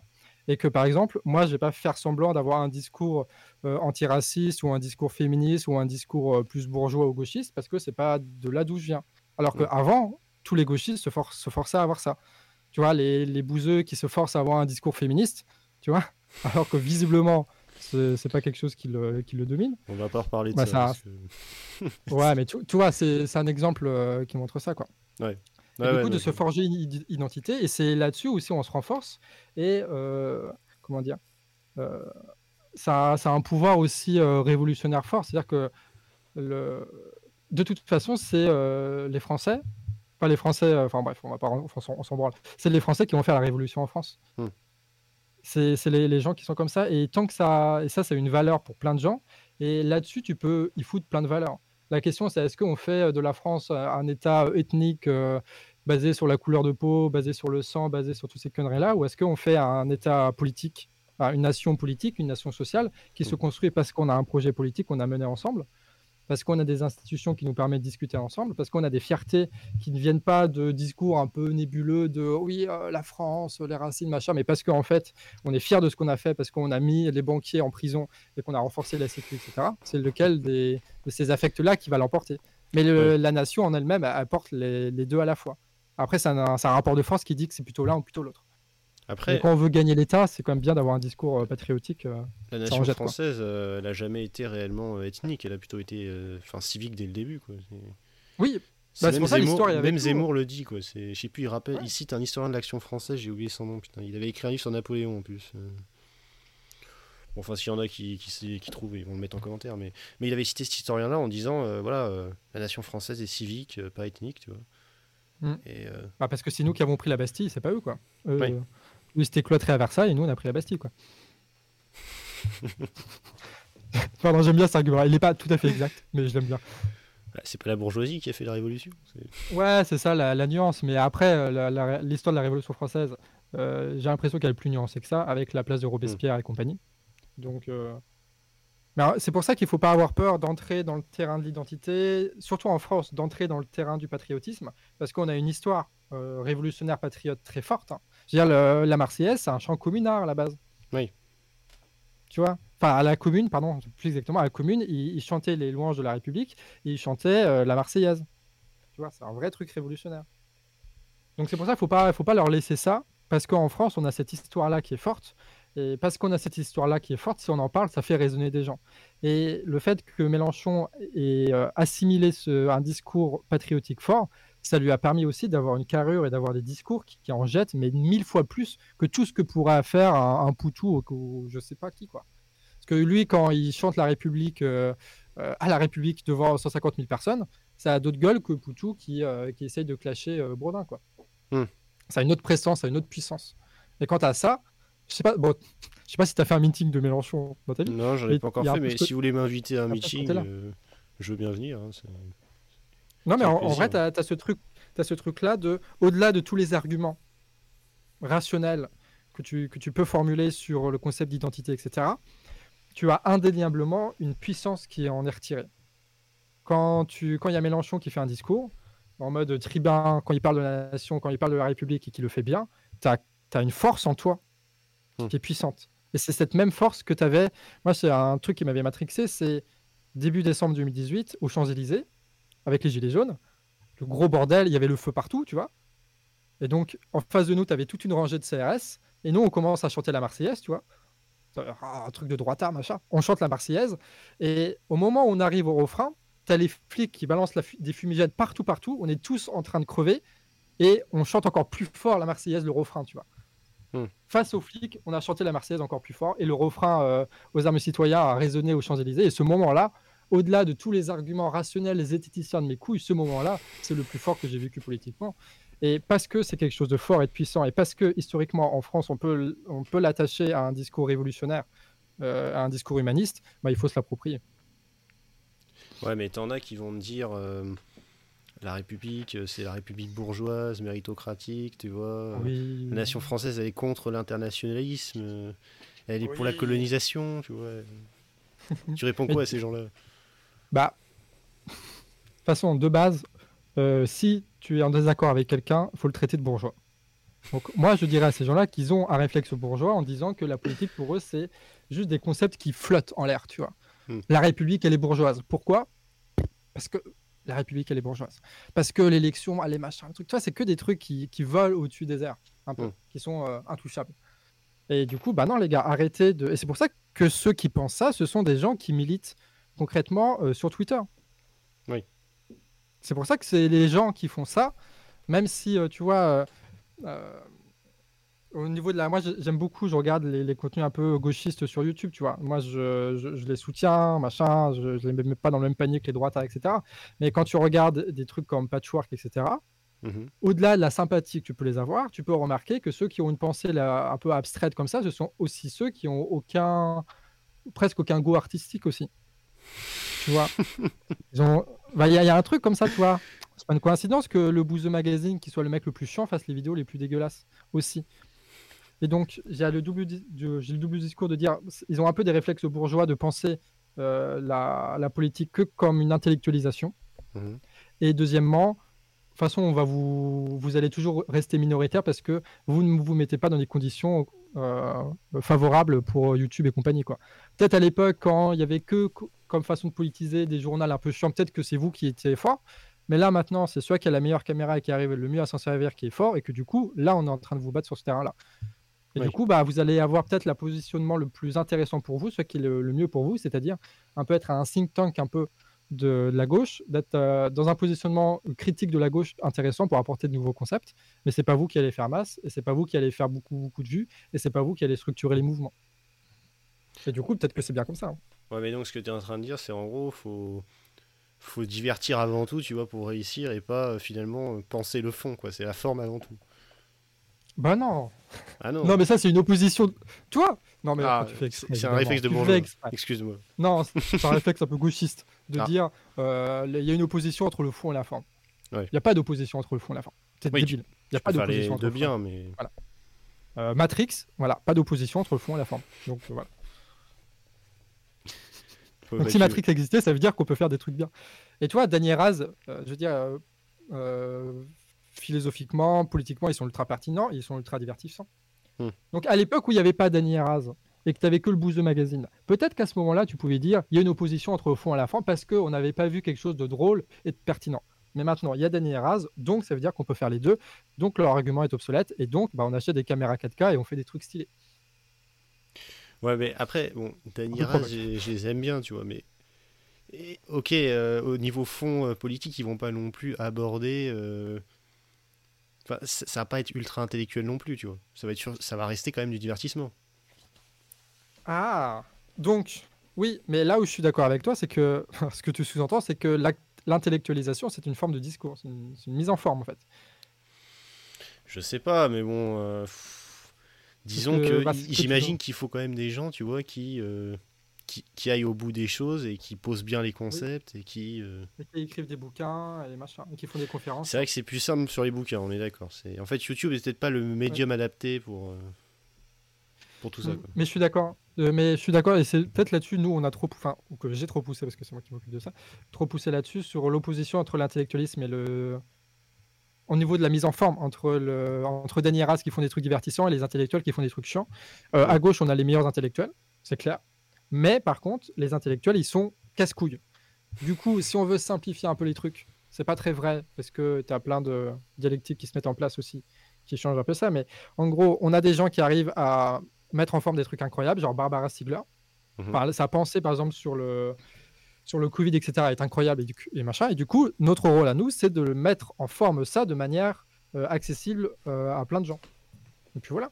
Et comme ça, on va essayer d'articuler le monde universitaire et le monde euh, divertissement.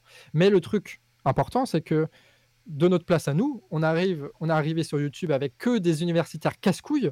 Donc forcément, on arrive là-dedans, euh, on fout un peu le bordel et on les insulte pour un peu les provoquer, pour montrer qu'en fait, il y a une rupture qui se fait aussi par rapport à ça. Pas une rupture idéologique, parce qu'on se, on se réfère encore à Stigler, à Béguedo, euh, à Lordon, etc. Mais une rupture de forme, et c'est très bien comme ça. Oui.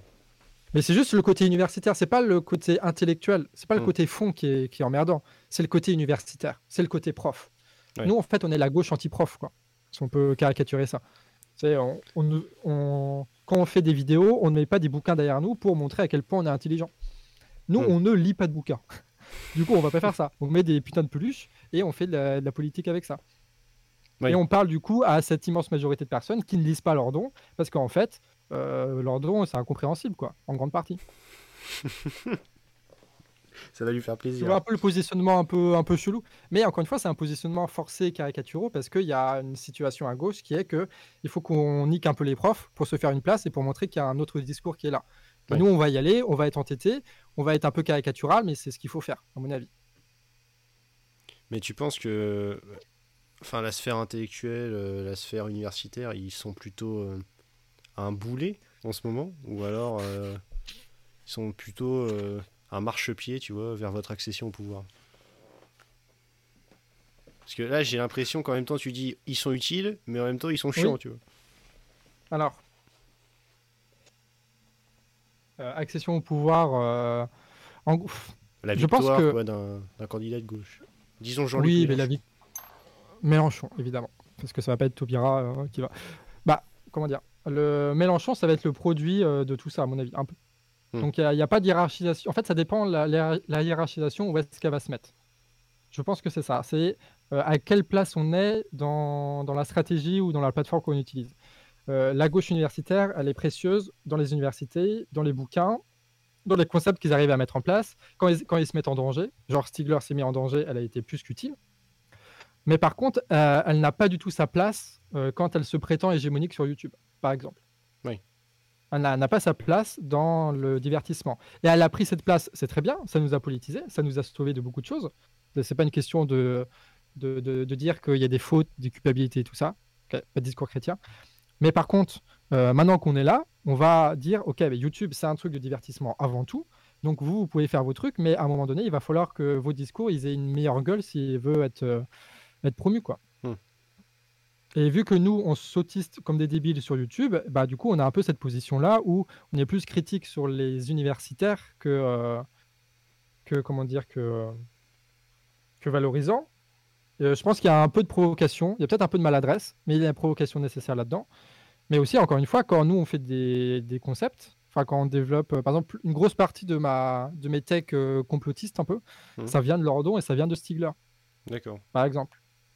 Euh, Lordon qui a fait des, articles incroyables sur le monde diplomatique sur euh, le, euh, le complotisme de l'anticomplotisme. Ouais, j'avais lu ça, je crois. Il s'était fait taper dessus d'ailleurs, on l'avait accusé. Enfin, je crois que c'était Conspiracy Watch qui l'avait accusé d'antisémitisme ou une connerie Oui. comme ça. Oui, sûrement. Bah, Conspiracy Watch, euh, des crétins, vraiment des Ah crétins. Ah, Pourtant, ils s'en citaient beaucoup sur Wikipédia. Ouais, ouais, bah écoute. euh, Je sais pas si Wikipédia c'est un, Non, mais bon, de. c'est l'un des premiers Oui, oui, trucs que non, tu mais ils, regardes. en ils ont une place en tout cas. Mais en tout cas, ce, ce rapport-là entre. euh, Mais après, ça, c'est le rapport, par exemple, que moi je vais avoir. Euh, moi qui fais pas beaucoup de. Enfin. Je dis moi, non pas parce que j'oublie pas les autres du canard, mais que ces prises de position, c'est plutôt moi qui les prends sur, le, sur la vidéo du canard. Euh, parce que nous, on a un positionnement qui est euh, pas, très, euh, pas très intellectualisant. Mhm. Enfin, je veux dire, euh, la vidéo la plus intellectuelle qu'on a fait, c'est euh, c'est sur euh, l'écologie et on s'est pas approprié des gauchistes, on s'est approprié Nietzsche plus qu'autre chose. Mais du coup, ça, c'est notre position à nous qui est, qui est comme ça. Mais par exemple, Wissam, qui a un positionnement beaucoup plus intellectuel, lui, il va faire beaucoup plus de références aux intellectuels là. Et du coup, il ne faut pas penser, comment dire, la, la cohérence d'un seul discours extirpé de son écosystème. Il faut penser la, la complémentarité de ce discours-là si tu considères tous les autres. C'est-à-dire que moi, je n'aurais pas le discours que j'ai aujourd'hui si à côté, il n'y avait pas Daniel qui ferait plus de la culture et du divertissement, s'il n'y avait pas Wissam qui ferait plus de l'antiracisme intellectuel, s'il n'y avait pas euh, Cassandre, s'il n'y avait pas euh, Emmerich, s'il n'y avait pas Cali, s'il n'y avait pas toi, etc. etc. Je savais pas moi. Parce qu'on est avant tout des militants, tu vois. C'est... On parle pas avec le cœur en disant euh, j'ai envie de vous dire ça aujourd'hui, je vais le dire exactement comme je le pense, machin. On, on- on développe nos idées, nos pensées là où c'est utile que ce soit. Et on essaie de se complémentarité, de se complémentariser un peu comme ça, à vue d'œil, sans vraiment se parler. Ok. Ça va? C'est ouais. clair? Ouais, ouais, non, c'est vachement clair. quoi. euh. Écoute, euh, Attends, je vais chercher un peu d'eau? vas-y, vas-y.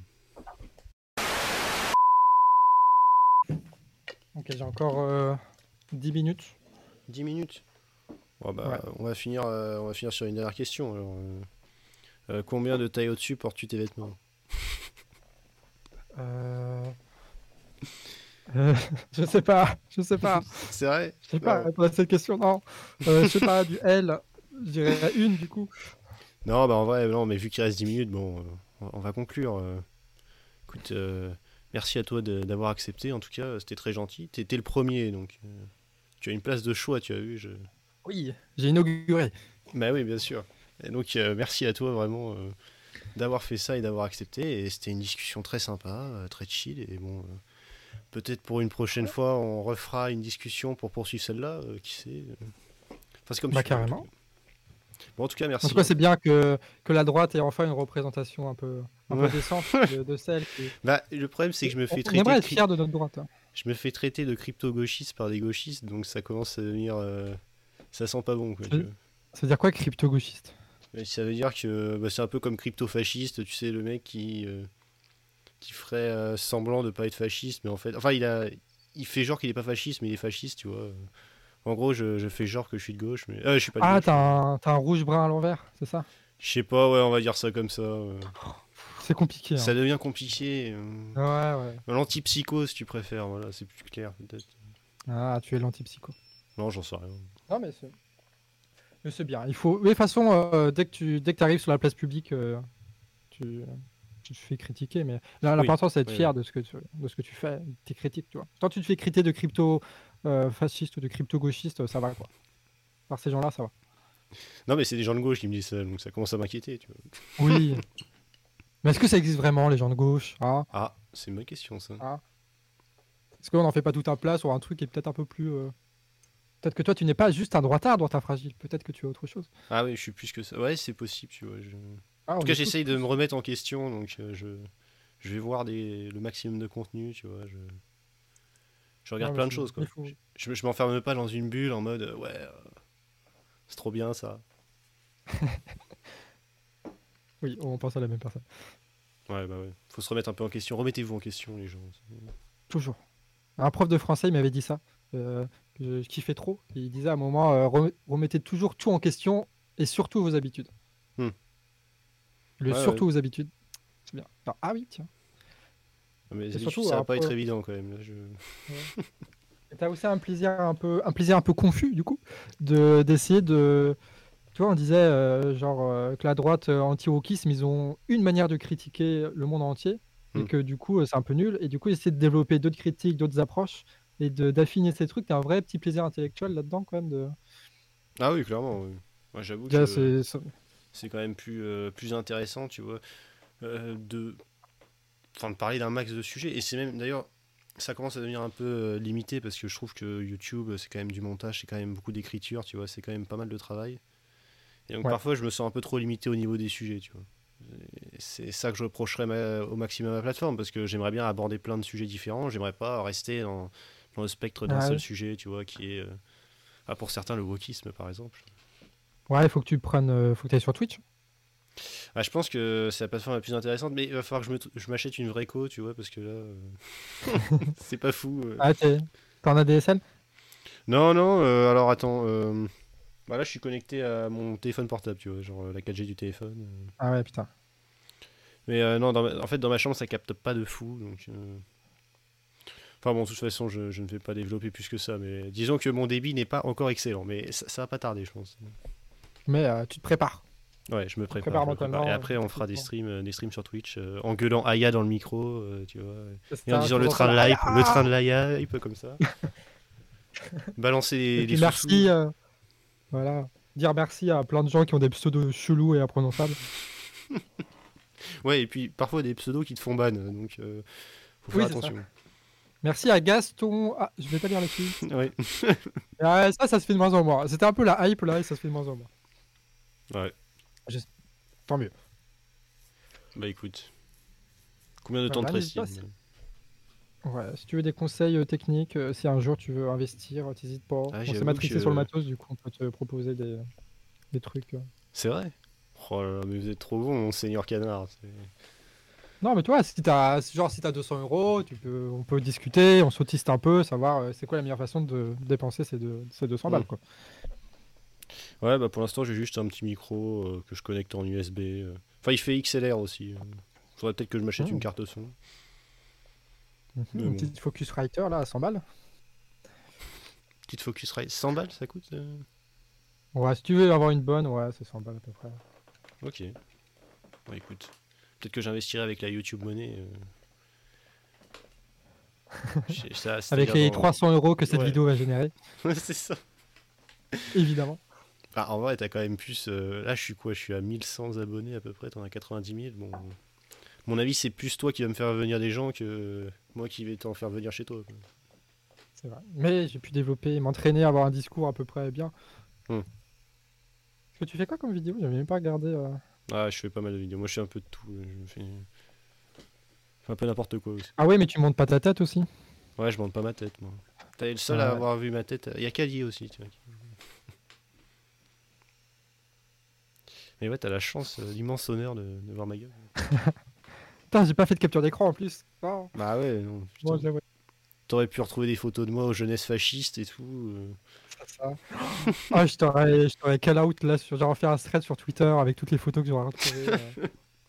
J'aurais fini par ce gars-là est un, est un nazi. Ouais, c'est ça. Non, bah écoute, euh, merci d'avoir accepté, hein, c'était super sympa. Et je Bah te ouais, souhaite une bah bonne merci. soirée. Ah ouais, des bisous Ciao